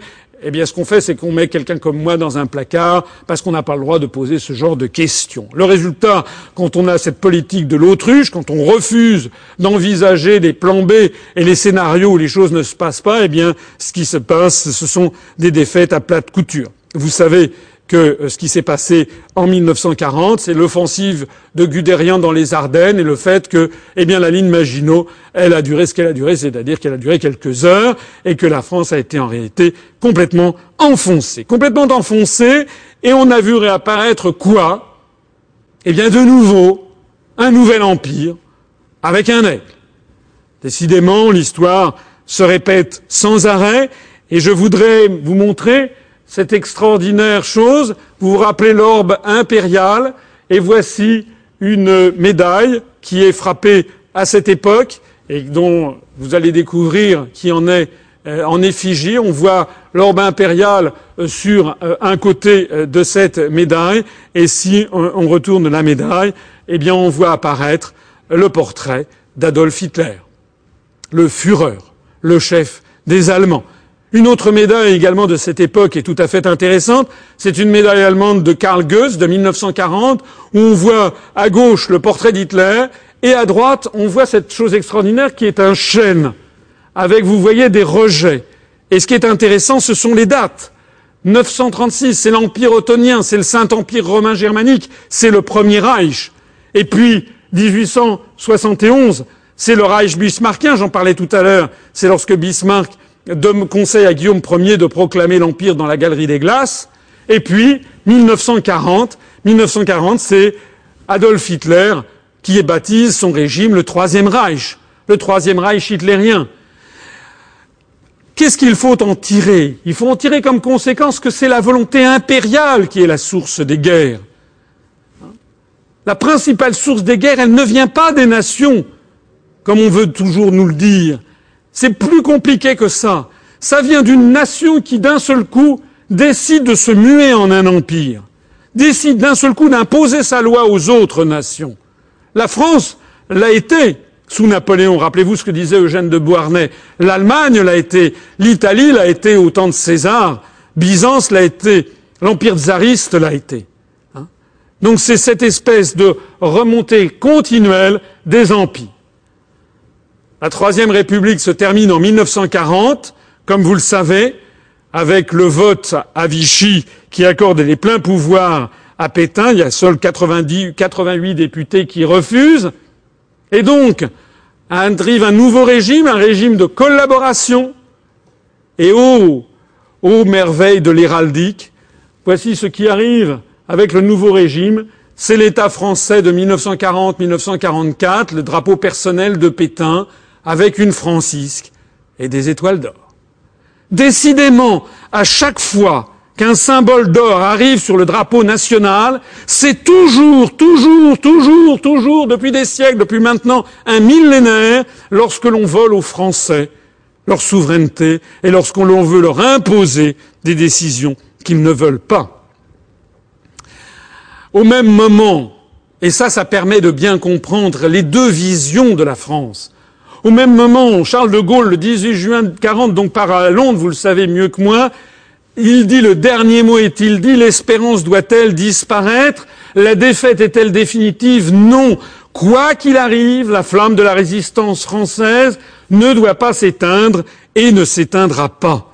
C'est ça que dit De Gaulle et c'est ça qui montre ce que c'est qu'être français. Être français, c'est hésiter entre se soumettre à l'empire au nom d'une prétendue fatalité, ou bien au contraire lui résister, même si tous les éléments sont contraires, au nom de la France éternelle.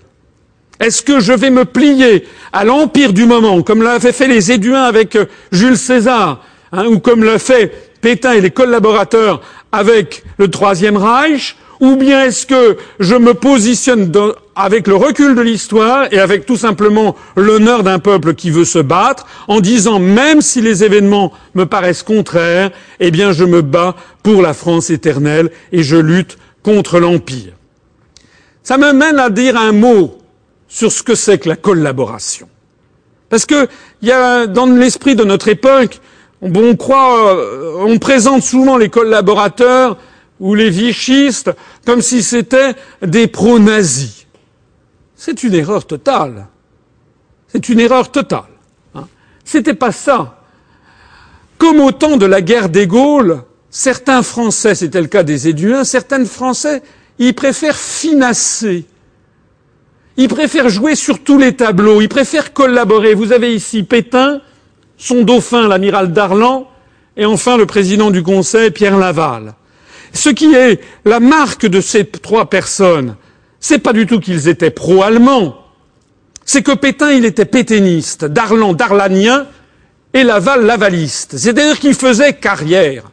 Leur objectif numéro un, c'était de faire carrière, quelles que soient les contraintes du moment. Et donc, je fais Inas, je suis d'un côté et de l'autre, je ménage et je joue sur tous les tableaux. C'est-à-dire exactement l'antithèse même de De Gaulle. Pétain, par exemple, prétendait être un héros de l'histoire de France. Il prétendait être un résistant à l'occupation étrangère à l'égal de Vercingétorix ou de Jeanne d'Arc. Ici, voici un document d'époque de Vercingétorix à Pétain. On voit d'ailleurs les étoiles d'or au passage.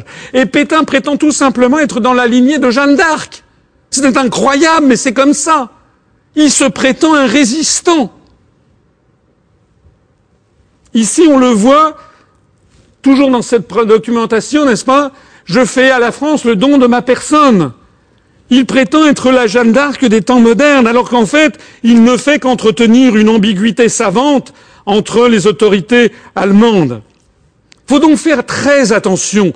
La grande majorité de ce qu'on appelle les collabos ne disaient pas qu'ils étaient pro-allemands, ils affirmaient au contraire être patriotes et servir la France.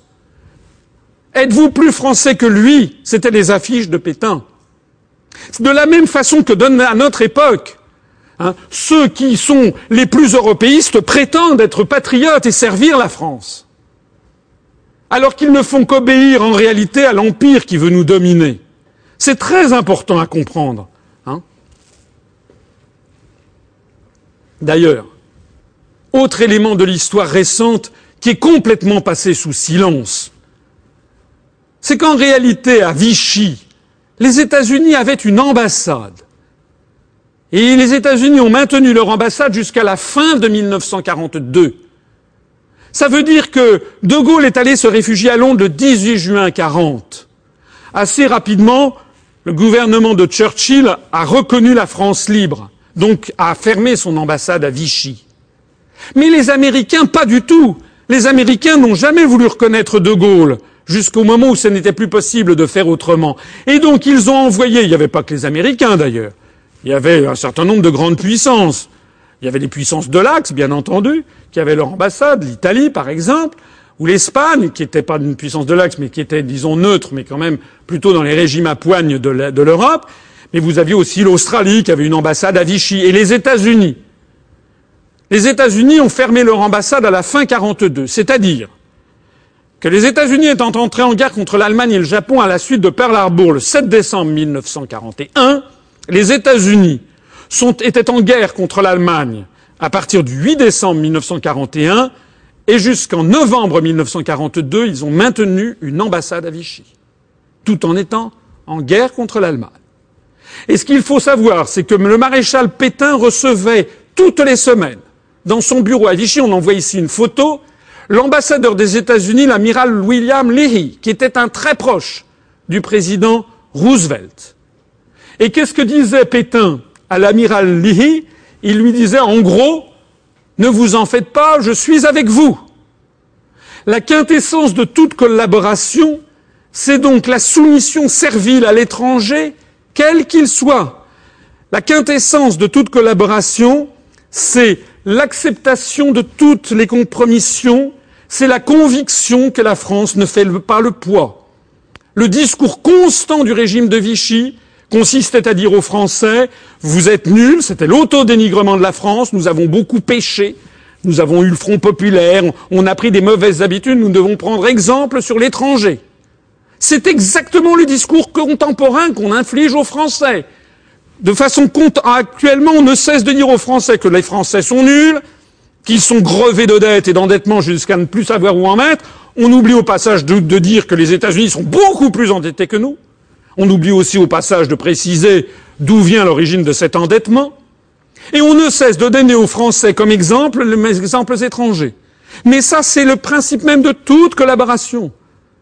C'est exactement ce que faisait César avec les tribus gauloises et le principe même du régime de Pétain, avec qui j'ai un jour était avec les Américains, le lendemain avec les Allemands. En réalité, Franklin Roosevelt et le gouvernement américain préféraient de très loin Pétain et le régime de Vichy à De Gaulle et à sa France libre. Et si vous avez des doutes, lisez tout simplement les mémoires de guerre et vous en apprendrez de belles sur les coups pendables que euh, Roosevelt a fait à De Gaulle. Il y en avait un autre qui était un petit malin. C'était Pierre Laval. Pierre Laval, regardez, on le voit ici avec sa fille, José Laval. José Laval, c'était la fille unique de Pierre Laval. Il se trouve qu'elle avait épousé un aristocrate qui est René de Chambrun.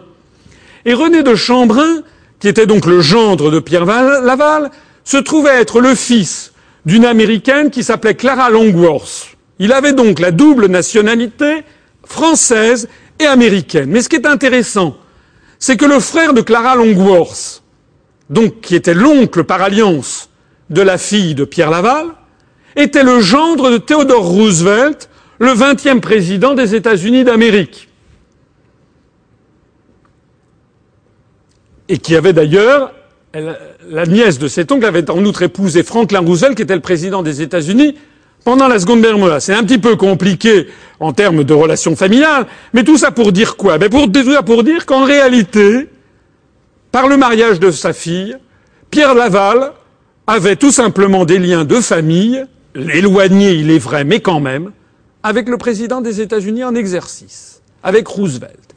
Et ce qu'il faut savoir, c'est que d'ailleurs, Pierre Laval était allé aux États-Unis dans les années 30. Il avait été fait homme de l'année par le magazine Time en 1931, où il avait été reçu justement par le président des États-Unis, par Theodore Roosevelt, avec lequel il était proche. Ce qu'il faut savoir, c'est que Pierre Laval avait assuré ses arrières. Pendant qu'il affirmait souhaiter la victoire de l'Allemagne dans son discours du 22 juin 1942, à peu près au même moment, son gendre René de Chambrun était reçu à la Maison Blanche par Franklin Roosevelt pour négocier la suite des événements. C'est d'ailleurs la raison pour laquelle, lorsque les Américains ont reconnu le gouvernement d'Arlan après l'opération Torche en, Afrique du Nord, Darlan étant le dauphin de Pétain qui dirigeait l'Afrique du Nord, les Américains interviennent en Afrique du Nord, le dauphin Laval se rallie aux Américains, et les Américains maintiennent Darlan euh, en, poste, en fonction, au grand scandale évidemment des, gaullistes. Et Roosevelt fait dire à De Gaulle je traite avec Darlan parce qu'il me donne l'Afrique du Nord, je traiterai demain avec Pétain et avec Laval lorsqu'ils me donneront Paris. Le plan des Américains, c'était, après la Seconde Guerre mondiale, d'avoir et d'installer Pétain et Laval à Paris. C'est d'ailleurs la raison pour laquelle euh, aura lieu justement la création du Conseil national de la résistance. C'est une des raisons fondamentales pour lesquelles le CNR va se créer, mais seulement à cette époque-là. C'est lorsque d'un seul coup les Français se rendent compte qu'ils sont passés de Caribe dans Silla et qu'après l'Allemagne nazie, on va avoir l'Amérique qui va nous imposer le même genre de Librius à la tête euh, de la France. L'amiral Darlan, dauphin de Pétain, lui, il se prétendait sur cette médaille debout dans la tourmente pour la patrie. En effet, regardez comment il était debout dans la tourmente pour la patrie. Ici, on le voit en train de plaisanter avec Hitler, et quelques semaines après, toujours dans la, debout dans la tourmente pour la patrie, il est ici dans les meilleurs termes avec Eisenhower après l'opération Torche. C'est ça l'esprit de la collaboration. De même que l'esprit de la collaboration, c'est la Légion des volontaires français, vous entrez les premiers dans la grande famille européenne ou encore ici euh, cet appel, ce message du maréchal Pétain, chef de l'État, n'est-ce pas, qui recommande donc aux Français de participer à une croisade contre le bolchevisme. Hein, c'est votre pays que vous protégez ainsi en sauvant également l'espoir d'une Europe réconciliée. Comme au temps de la Révolution française, comme sous la Restauration, certains préfèrent l'Europe à la liberté et à l'indépendance de la France. À cette époque-là également, eh bien, le maréchal Pétain remettait, on le voit sur cette photo historique, en avril 1943, la Francisque numéro 2202 à un jeune ambitieux qui avait les dents qui rayaient le parquet, qui s'appelait François Mitterrand. Et François Mitterrand, vous savez que la Francisque, pour obtenir cette décoration, elle ne tombait pas du ciel, il fallait la demander et se faire parrainer par deux personnes et il fallait, avant de l'avoir reçu, signer une, promesse. Il y avait un formulaire donc que François Mitterrand a dû remplir pour obtenir la promesse, pour obtenir la, la décoration. C'était un serment. Je fais don de ma personne au maréchal Pétain, comme il a fait don de la sienne à la France. Je m'engage à servir ses disciples et à rester fidèle à sa personne et à son œuvre. M. Mitterrand est en effet resté fidèle à l'œuvre du maréchal Pétain, puisque c'est François Mitterrand qui a signé le traité de Maastricht.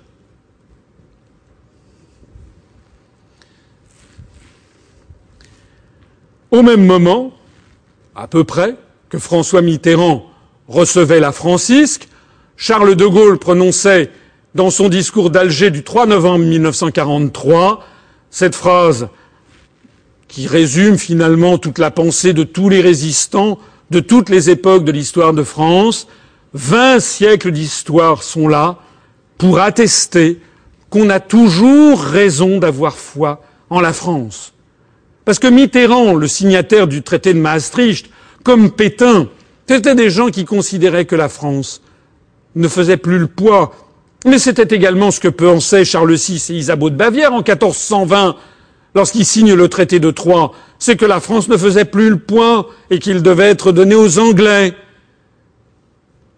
C'est un principe qui parcourt toute notre histoire nationale. Et il faut donc voir ce qui s'est passé ensuite avant de tirer les conséquences de l'histoire. De la même façon qu'un des grands enseignements de l'histoire récente, c'est que qui est venu à l'aide de la France libre? Ce ne sont pas pour l'essentiel des hauts fonctionnaires, ce ne sont pas des, présidents de sociétés, ce ne sont pas des professeurs d'université, des académiciens, ce ne sont pas ces gens-là, c'est le peuple. Comme disait De Gaulle en France, seul le peuple est patriote, les élites ne le sont pas. Qui est venu au secours de la France libre? C'est le réseau Manouchian, dirigé par un Arménien, avec des Juifs, des Italiens, des communistes, des gens venus de toute l'Europe, des étrangers qui se sont battus pour que vive la France. Qui a été le premier, le premier grand haut fonctionnaire à rejoindre Charles de Gaulle dans la France libre? Félix Eboué, gouverneur du Tchad. Félix Eboué, qui était un noir, un Français descendant d'esclaves guyanais. C'est lui qui a sauvé l'honneur de la fonction publique française. Et puis qui est venu aussi au secours de Charles de Gaulle? Des pêcheurs de l'île de Saint, les plus pauvres parmi les pauvres, comme on dirait presque dans les évangiles c'est-à-dire en réalité souvent des exclus ou des gens d'origine étrangère ou des gens qui n'avaient même pas la peau blanche. Comme on le disait encore une fois De Gaulle, et je l'ai déjà cité, il y a un pacte vingt fois séculaire entre la grandeur de la France et la liberté du monde. S'il y a des Français qui sont morts pour la France, il y a aussi des étrangers qui sont morts pour la France, pour ce grand principe d'émancipation qu'a toujours été notre pays et il y a un élément qu'il faut toujours garder à l'esprit, c'est que la France n'appartient pas seulement aux Français. La France est un principe d'émancipation dont tous les peuples du monde aiment à se prévaloir. Lorsque Dominique de Villepin a fait son discours inspiré en 2003 au Conseil de sécurité de l'ONU sur l'Irak, d'un seul coup, plus de 90% des peuples du monde se sont reconnus dans la parole de la France. C'est de ça qu'il s'agit. Malheureusement, M. de Villepin, ensuite, a, appelé, a voté oui à la Constitution européenne, il l'a même négociée. Mais enfin, ça, c'est un autre problème. Ainsi donc, on en est arrivé à la Ve République que je fais dater de 1958 jusqu'à 1986. Pourquoi 1986 Parce que 1986, c'est la date de la signature de l'acte unique qui préfigure le traité de Maastricht, et c'est donc le début du démantèlement de notre démocratie. La Ve République, elle a été fondée par Charles de Gaulle. Et Charles de Gaulle, c'est qui? Eh bien, c'est l'homme qui a toujours dit non. Hitler prétendait bâtir une nouvelle Europe. Hein das neue, Europa ist unschlagbar, disait-on dans les documents nazis. La nouvelle Europe est invincible. Europas Freiheit, c'était la liberté de l'Europe pour laquelle se, se, battait prétendument Adolf Hitler. Échec à l'ennemi de l'Europe, il s'agissait de l'Angleterre qui était traitée d'ennemi de l'Europe. Hein Europa Sieg dein Vollstand, c'est-à-dire la, victoire de l'Europe, c'est ton, ton bien-être.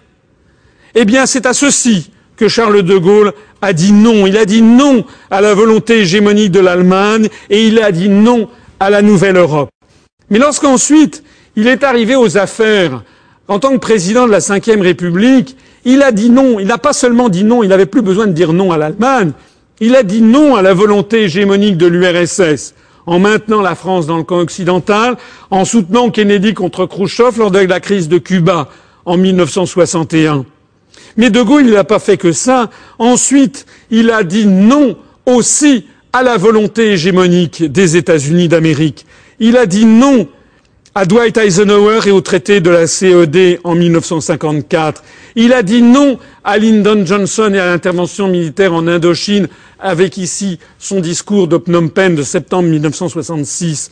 Il a dit non au privilège du dollar et au déficit de la balance des paiements américaine en 1965 dans sa conférence de presse restée célèbre. Il a dit non à l'OTAN, au commandement militaire intégré de l'OTAN. Il a dit non à la construction d'une Europe supranationale sous tutelle de Washington, comme je le montrerai dans ma conférence de demain soir. Voilà l'homme qui a dit non tout ça pour préserver la souveraineté et l'indépendance de la France. Mais il ne disait pas non à tout.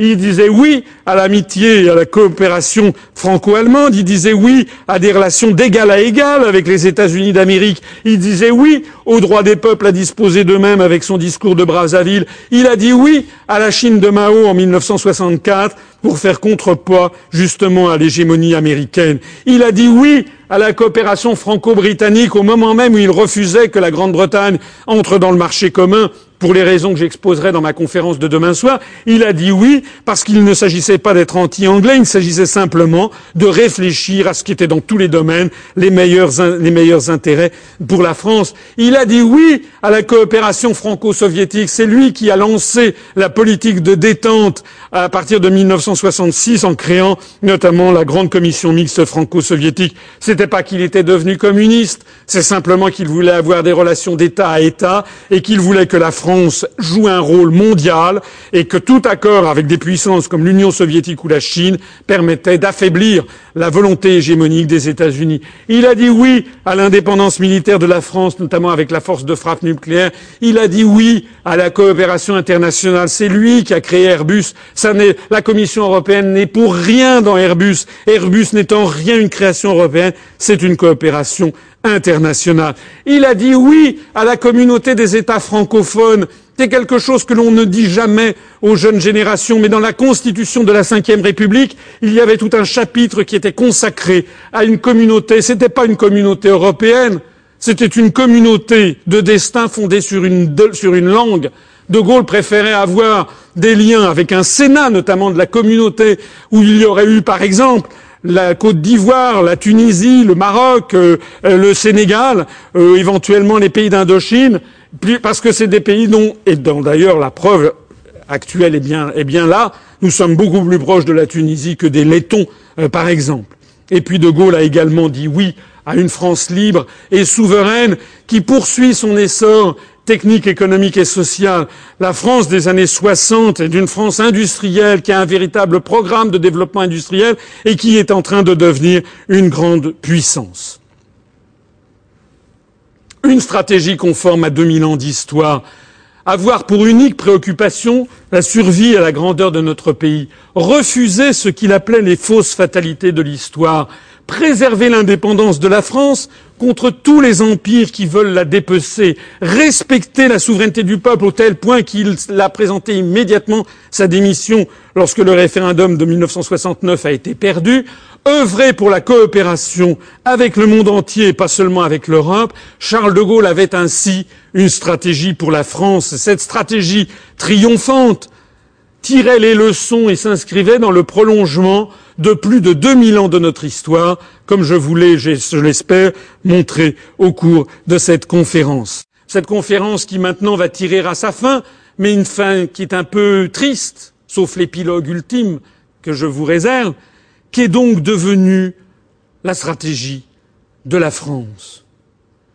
Et qu'est-ce que notre histoire nationale nous enseigne pour les temps à venir? Eh bien, vous vous rappelez Pétain, et toute notre histoire, lorsqu'on voit les étoiles d'or qui réapparaissent, c'est toujours mauvais signe.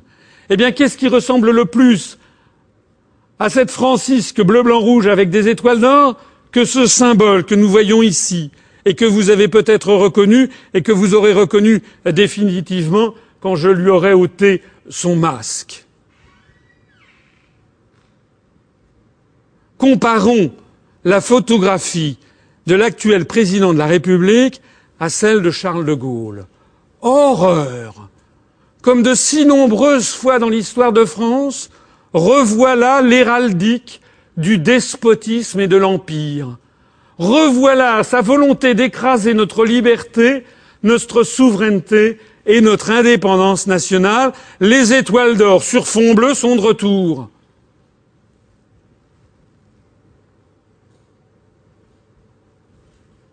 Ainsi donc, on peut mesurer cette étonnante pulsation de l'histoire de France. L'histoire se répète encore et encore et encore. Rappelez-vous comment elle a commencé avec l'héraldique céleste, hein, qui avait été choisie par les successeurs du Capet pour faire pièce à Othon Ier. Le drapeau bleu aux fleurs de lys d'or ou blanc aux fleurs de lys d'or, ça dépend des, de, de quoi on parle. Enfin, symbole de la monarchie française. Vous vous rappelez Ensuite, voilà, bleu ou blanc. Et puis, la Révolution française, avec l'apparition de la souveraineté nationale, la disparition de tous les symboles d'or, et puis le bleu, le blanc et le rouge, qui sont le symbole du peuple français, qui essaye de mettre la main sur la souveraineté. Et puis, vous vous rappelez la suite. La suite, c'est Napoléon, qui fait revenir les symboles d'or pour montrer qu'il retire au peuple sa souveraineté. Et puis, vous savez la suite, c'est la restauration, la restauration des Bourbons qui reviennent sur le drapeau de la monarchie française avec les fleurs de lys. Et puis, et puis vous connaissez la suite, c'est la première, c'est la deuxième République où on voit de nouveau revenir la souveraineté nationale, la souveraineté populaire avec le drapeau bleu, blanc, rouge. Et puis, et puis quoi? Et puis après, vous savez que c'est le coup d'État de Napoléon III et on voit réapparaître la souveraineté céleste et on retire aux Français la souveraineté nationale, on leur met des étoiles, là en l'espèce ce sont des abeilles d'or. Et puis c'est l'arrivée de la Troisième République de nouveau, on revient en République et on rend aux Français leur souveraineté nationale. Et puis, après la Troisième République, c'est Vichy. On retire aux Français leur souveraineté nationale et on voit réapparaître ces étoiles d'or décidément maléfiques. Et puis, on voit réapparaître ensuite la Cinquième République avec De Gaulle, où on rend aux Français leur souveraineté. Et puis, et puis, et puis voici ce qui est en train d'arriver à notre époque revoici ces calamiteuses étoiles d'or. Ça veut dire quoi? Eh bien, ça veut dire que c'est encore une fois le même cycle qui continue. C'est que on a encore une fois repris aux Français leur souveraineté nationale. À chaque fois, c'est différent, vous l'avez noté. C'est l'un des grands principes de l'histoire. L'histoire ne se répète jamais, mais elle bégaye tout le temps. À chaque fois, elle emprunte de nouvelles formes. L'empire oh, se, transmute. Mais c'est au bout du compte toujours la même histoire qui se répète. Et cette histoire, elle a désormais envahi notre imaginaire collectif. J'ai montré une photo tout à l'heure de M. Sarkozy. Loin de moi l'idée de fustiger seulement M. Sarkozy. Ça, c'est un propos démagogique. Ils sont tous à mettre dans le même sac.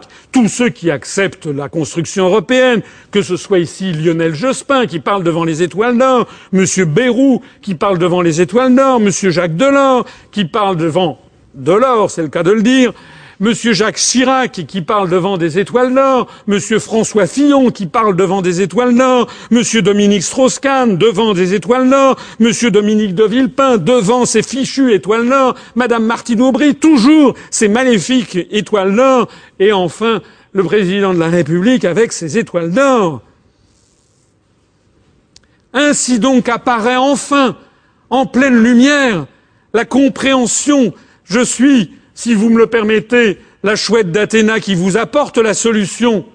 Nous avions, vous rappelez, la souveraineté nationale. Le peuple impose une constitution aux dirigeants, Louis XVI qui prête serment, et puis le pouvoir est celui du pouvoir du peuple, c'est le drapeau tricolore. Et puis ici, c'est le dirigeant qui impose une pseudo-constitution au peuple, et le drapeau, c'est celui du pouvoir céleste. Eh bien, les choses n'ont pas changé.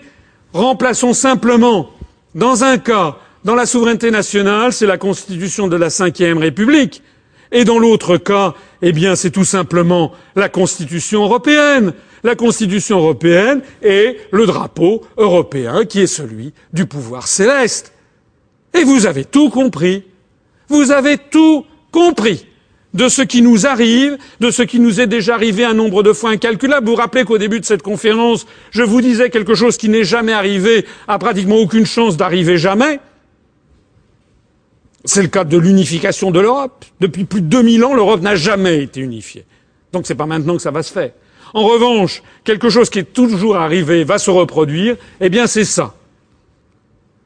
Alors c'est très négatif, mais c'est aussi très positif. Parce que nous savons la suite. Nous savons que ça ne marche pas. Nous savons que sur long terme, les Français ne l'acceptent pas. Comme disait François Mauriac, un proche de De Gaulle, ce qu'il y a de singulier, c'est que la France a toujours nourri en son sein, à toutes les époques, un parti d'hommes raisonnables qui nie qu'elle puisse vivre autrement que subordonnée. la stratégie de la France, c'est devenu la construction européenne. On nous assure que la France, rompant avec plus de 2000 ans d'histoire, doit devenir ce qu'elle a toujours refusé depuis 2000 ans, c'est-à-dire une nation ayant perdu sa liberté et qui se laisse vassaliser par un empire étranger. Quel empire? Oh, bah c'est pas très compliqué. Cherchez l'aigle. Vous savez, c'est comme dans les crimes. On dit chercher la femme ou chercher le. Eh, là, quel empire? Chercher l'aigle. On a eu l'aigle de l'empire romain qui a voulu unifier l'Europe. On a eu l'aigle de l'empire byzantin qui a voulu unifier l'Europe. On a eu l'aigle du Saint-Empire romain germanique qui a voulu unifier l'Europe. On a eu l'aigle de l'empire napoléonien qui a voulu unifier l'Europe. On a eu l'aigle du deuxième Reich bismarckien qui a voulu unifier l'Europe. On a eu l'aigle du Troisième Reich hitlérien qui a voulu unifier l'Europe. Et puis tous ces empires, tous, tous, tous, se sont désintégrés et on voit apparaître, eh bien on voit apparaître un nouvel aigle, l'aigle du nouvel empire qui veut nous dominer, c'est l'empire américano-atlantiste, qui lui aussi a son aigle et qui lui aussi terminera, comme les précédents, par sa désintégration. Et nous pouvons en être sûrs, puisque toute l'histoire nous le donne raison. La seule question qui se pose, c'est celle que je posais à la fin de mon premier chapitre. Encore combien de temps Or, au train où vont les choses, avec cette puissance qui est au bord de l'explosion qu'est les États-Unis, il est probable que euh, d'ici euh, peut-être deux à trois décennies maximum, tout cet, tout cet empire s'effondrera. Un mot sur les États-Unis. Je ne veux pas préempter ma conférence de demain soir parce qu'elle est beaucoup plus, elle insiste bien davantage sur la situation contemporaine. Elle est la suite logique de la conférence de ce soir. Euh, donc celle-ci, c'est une suite sur, c'était l'histoire sur longue période. La conférence de demain vous explique sur courte période ce qui se passe concrètement et comment ça s'est produit et ce qui et, qui tire les ficelles. Je rappellerai simplement par quelques flashs que dès 1812, Andrew Jackson, qui n'était pas encore président des États-Unis d'Amérique, d'un pays de 13 colonies qui venaient d'acquérir leur indépendance et qui n'avait que 6,5 millions d'habitants, c'est-à-dire le quart de la France de l'époque, disait Nous allons nous prévaloir de notre droit au libre-échange et ouvrir le marché aux produits de notre sol afin d'égaler les exploits de Rome. Venez m'écouter demain soir, vous en saurez davantage. Ça veut donc dire que cette euh, puissance qui était encore toute petite avait déjà une volonté impériale alors même qu'elle était encore à ses balbutiements. De la même façon que ce document que je cite dans toutes mes conférences et que je citerai dans toutes mes conférences, parce que je suis le seul homme politique en France à en parler et parce que de l'extrême droite à l'extrême gauche, en passant par tout le spectre politique, nous avons des responsables politiques qui font comme si ces informations n'existaient pas. C'est d'ailleurs la raison pour laquelle nous sommes boycottés par les médias probablement. Mais nous savons désormais de sources sûres, notamment par cet article de Daily Telegraph, un journal britannique du 19 septembre 2000, nous savons désormais de sources sûres, par les documents du gouvernement américain qui ont été déclassifiés en septembre 2000, que ce sont bien les États-Unis d'Amérique et notamment la CIA par des, par des sociétés écrans interposées et qui s'appellent notamment Ford et Rockefeller, qui ont soutenu et financé en sous-main toute la construction européenne pendant les années 50 et 60. La suite sans doute aussi, mais on ne le sait pas, ça n'a pas été déclassifié. Ça, ce sont des, documents déclassifiés. Hein. Les dirigeants du mouvement européen, Rettinger, le visionnaire Robert Schuman, l'ancien Premier ministre belge Paul-Henri Spaak, étaient tous traités comme des employés par leurs parrains américains. Le rôle des États-Unis fut camouflé comme pour une opération secrète. L'argent du comité américain pour les États-Unis d'Europe provenait des fondations Ford et Rockefeller, aussi bien que de milieux d'affaires ayant des liens étroits avec le gouvernement américain. Une note émanant de la direction Europe du département d'État datée du 11 juin 1965 conseille au vice-président de la communauté économique européenne de l'époque, Robert Marjolin, de poursuivre de façon subreptice, c'est-à-dire cachée, l'objectif d'une union monétaire européenne, cette note recommande d'empêcher tout débat jusqu'au moment où l'adoption de telles propositions deviendrait virtuellement inévitable la volonté d'empêcher tout débat. Venez m'écouter donc à ma conférence de demain. J'exposerai ça de façon plus détaillée pour montrer quelle est toute la stratégie qu'il y a derrière et pourquoi les États-Unis poussent à ce point la construction d'une Union européenne. De la même façon que, comme vous le savez, enfin comme vous le savez si vous avez déjà vu ma, ma conférence sur ce propos, qui a eu le premier l'idée d'une constitution européenne c'est le général Dwight Eisenhower.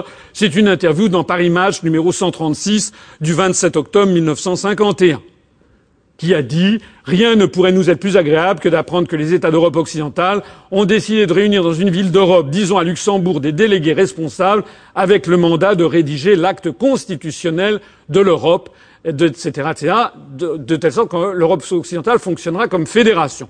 Aucune décision ne pourrait mieux nous aider dans la tâche que nous poursuivons. Ça, c'est 1951. Je le dis depuis trois ans dans toutes mes conférences. Aucun média n'a jamais repris ce document de même qu'il n'a jamais repris en France les documents qui sont développés en Grande-Bretagne. Et j'attends, j'attends, je vous prends ici à partie, Madame Marine Le Pen, qui paraît-il me copie dans mes, dans mes conférences, Monsieur Dupont-Aignan, qui paraît-il est un grand gaulliste devant l'éternel, Monsieur Mélenchon, Monsieur Chevènement, je les prends ici à partie. Qu'attendez-vous pour dire la même chose que moi à la télévision française où vous êtes invité gracieusement? Et qui a dit qui a appelé les Français à voter oui à la Constitution européenne en 2005 en disant nous avons fermement soutenu le projet européen, son achèvement ainsi que l'Union européenne. De notre point de vue, la poursuite du succès de la construction européenne est importante. Qui est donc la personne qui a osé conseiller aux Français de dire ce qu'il fallait qu'ils votent? Eh bien, c'est Madame Condoleezza Rice, secrétaire d'État américaine. Elle était en déplacement à Vilnius. Elle est ici avec le président lituanien Adam Kous. C'est le 21 avril 2005. Alors pourquoi est-ce que les Américains poussent à la construction européenne? Encore une fois, venez m'écouter ce soir, demain soir, pour euh, euh avoir, le, euh, avoir le, dessous des cartes de cette opération. Il s'agit bien d'une opération de vassalisation. En attendant, vous vous rappelez que César avait imposé son pouvoir en volant l'âme des Gaulois? Eh bien maintenant c'est pareil.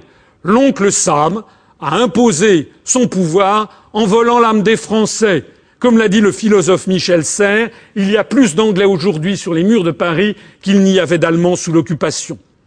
Ouvrez la radio, mettez, les radios en modulation de fréquence, comme je le faisais hier dans ma voiture, vous passez d'une chaîne à l'autre, je vous assure qu'à partir de 22 heures, c'est vrai toute la journée, mais disons à 22h30, il n'y a que des chansons américaines sur toutes les radios françaises. Sur toutes, toutes, toutes. Regardez quels sont les, les films qui sortent également. Vous avez 80% peut-être de films qui sont américains, sans parler des séries B américaines. Et regardez dans les rues, allez vous balader, regardez les enseignes que vous voyez. Vous en avez maintenant un nombre qui sont incalculables, même tout simplement de cafés français qui se mettent à parler dans la langue du maître en parlant de happy hour pour un tout, pour tout et son contraire. Alors tout ce que je dis là, finalement, n'est pas d'une grande révélation, puisque M. Mitterrand, qui a été 14 années à la tête de la France, qui a été président de la République, quelques semaines avant de mourir, a livré son testament politique à Georges-Marc Benamou dans un livre qui s'appelle Le dernier Mitterrand, paru chez Plomb en 1997. Et voilà ce que dit le président de la République qui venait de quitter ses fonctions. La France ne le sait pas, mais nous sommes en guerre avec l'Amérique. Oui, une guerre permanente, une guerre vitale, une guerre économique, une guerre sans mort, apparemment. Oui, ils sont très durs les Américains, ils sont voraces, ils veulent un pouvoir sans partage sur le monde, c'est une guerre inconnue, une guerre permanente, sans mort apparemment, et pourtant une guerre à mort. Ça n'est pas François Asselineau qui dit ça, c'est François Mitterrand. C'est quelqu'un qui a été 14 ans à la tête de l'Élysée, qui avait le code nucléaire. Alors si quelqu'un comme ça fait cette déclaration normalement dans un pays normalement constitué, dans le pays de Voltaire et de Montesquieu, hein, dans le pays de Jean-Jacques Rousseau, de Clémenceau et de De Gaulle, ça devrait faire l'objet de débats publics. Personne n'en parle jamais. Absolument. Ça, c'est les problèmes de Mitterrand. Mais ça, c'est Maastricht était 92, ça c'est 97, euh, parce que par ailleurs, Mitterrand, c'est, c'est en tout cas mon interprétation, s'est fait largement manipuler. Eh bien, maintenant, il est temps de conclure. Il est plus que temps de conclure. Alors, qu'est-ce qui va se passer? Ben, qu'est-ce qui va se passer? C'est pas très compliqué. C'est pas très compliqué. Ou alors, ou alors, ou alors, vous ne croyez pas dans l'histoire. À ce moment-là, c'est plus la peine de faire de l'histoire. Mais si tous les peuples, à toutes les époques, se sont intéressés à l'histoire, c'est parce qu'ils savent que l'histoire se répète. Et qu'ils savent que l'on peut puiser dans les événements anciens des, des, anticipations du futur. Et plus les événements se sont souvent passés, je vous l'ai déjà dit, s'ils se sont déjà passés cinq, six, sept fois, et plus on, est, on peut être sûr qu'ils vont se reproduire à chaque fois d'une façon différente, bien entendu mais qu'ils se reproduiront dans leur schéma général comme ils se sont déjà produits. Alors qu'est-ce qui va se passer? Ben, Toute l'histoire, toute notre histoire donne la clé des événements à venir. La France, depuis 2000 ans, n'a jamais accepté de perdre sa souveraineté et son indépendance nationale. Elle ne l'acceptera pas. D'ailleurs, ça ne marche déjà pas. On voit bien que cette affaire de domination américaine sur la France est en train de mener à une explosion politique et sociale qui couvre, tout le monde le sent. Parce qu'il faut, avec l'histoire, il ne faut pas raisonner à six mois. À six mois, j'aurais peut-être tort. Mais à cent ans, je suis plus que sûr d'avoir raison. Donc c'est entre six mois et cent ans. C'est peut-être dans deux ans, dans six mois, dans, dans treize ans. Mais tout ceci va exploser. Cela ne marche déjà pas parce que cela ne peut pas marcher. D'ailleurs, quand vous voyez ces portraits, qu'est-ce qu'éprouvent les Français quand ils voient ces portraits? Eh bien le gouffre se creuse. Le gouffre se creuse. Le gouffre, il se creuse exactement comme il se creusait sous Louis XV et sous Louis XVI. Les Français ne comprennent plus ceux qui les gouvernent ou qui font semblant de les gouverner. Comme sous Louis XV et sous Louis XVI. Ils ont le sentiment que les dirigeants vivent dans un monde irréel, une sorte d'international de la mondialisation. C'est pas l'international des cours de Rome, mais c'est presque la même chose.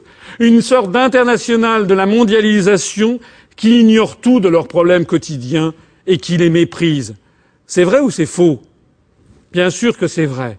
Bien sûr que ce que j'ai dit est vrai, et bien sûr que la comparaison est tout à fait pertinente. Et donc, eh bien, c'est tout simple. Hein. Les Français ne vont plus accepter très longtemps la dictature européenne qui s'est mise en place au profit d'un empire euro-atlantiste. Oh, certes, c'est un peu plus compliqué que les fois précédentes, parce que nous avons une dictature qui s'est travestie en démocratie. Tout le monde sait bien que c'est une dictature depuis que le vote des Français au référendum de 2005 a été piétiné.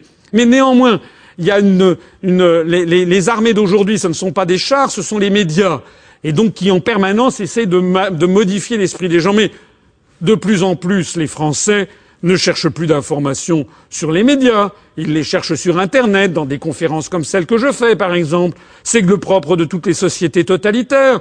En 1788, les Français ne cherchaient pas des informations sur les gazettes officielles, ils les cherchaient sur ce que l'on appelait des libelles, c'est-à-dire des journaux qui étaient faits illégalement et qui disaient ce que tout le monde pensait ou qui disaient le dessous des cartes. C'est ça qui a ruiné le régime monarchique. De la même façon que l'Union soviétique sous Brejnev et ensuite sous Andropov et Tchernienko, eh bien c'était les samizdat. Les gens ne lisaient pas la Pravda. Les gens, ils lisaient les samizdat, ils lisaient justement ce qui était partait à la source de vraies informations. Aujourd'hui, à notre époque, c'est pareil. Les Français écoutent d'un œil distrait regardent d'un œil distrait la télévision, ils n'y croient plus. Ils écoutent d'une oreille aussi distraite la radio, ils n'y croient plus. Quand ils veulent les vraies informations, ils vont sur Internet. Et donc nous savons quelle est la suite des événements. Eh bien, le moment se rapproche de l'inéluctable destruction de l'Union européenne, tout simplement. Alors quelle forme ça prendra Je ne peux pas, je ne suis pas devin. Ce que je pense en tout cas, c'est qu'arrivera un jour prochain où le président de la République ne sera plus accompagné de ces fichues étoiles d'or et qu'il les aura mises au feu. Et de la même façon qu'un jour viendra, et assez rapidement, très probablement, je vous invite à ma conférence dans deux soirs, cette fois-ci, sur l'inéluctable destruction de l'euro et le retour à euh, la pièce et à la monnaie du franc, puisque la monnaie de la France et des Français, ça ne peut être que le franc. Je terminerai ainsi ma conférence en citant cette belle parole de Charles de Gaulle à la fin de ses mémoires de guerre, puisque tout recommence toujours, ce que j'ai fait sera, tôt ou tard, une source d'ardeur nouvelle après que j'aurai disparu. Merci beaucoup.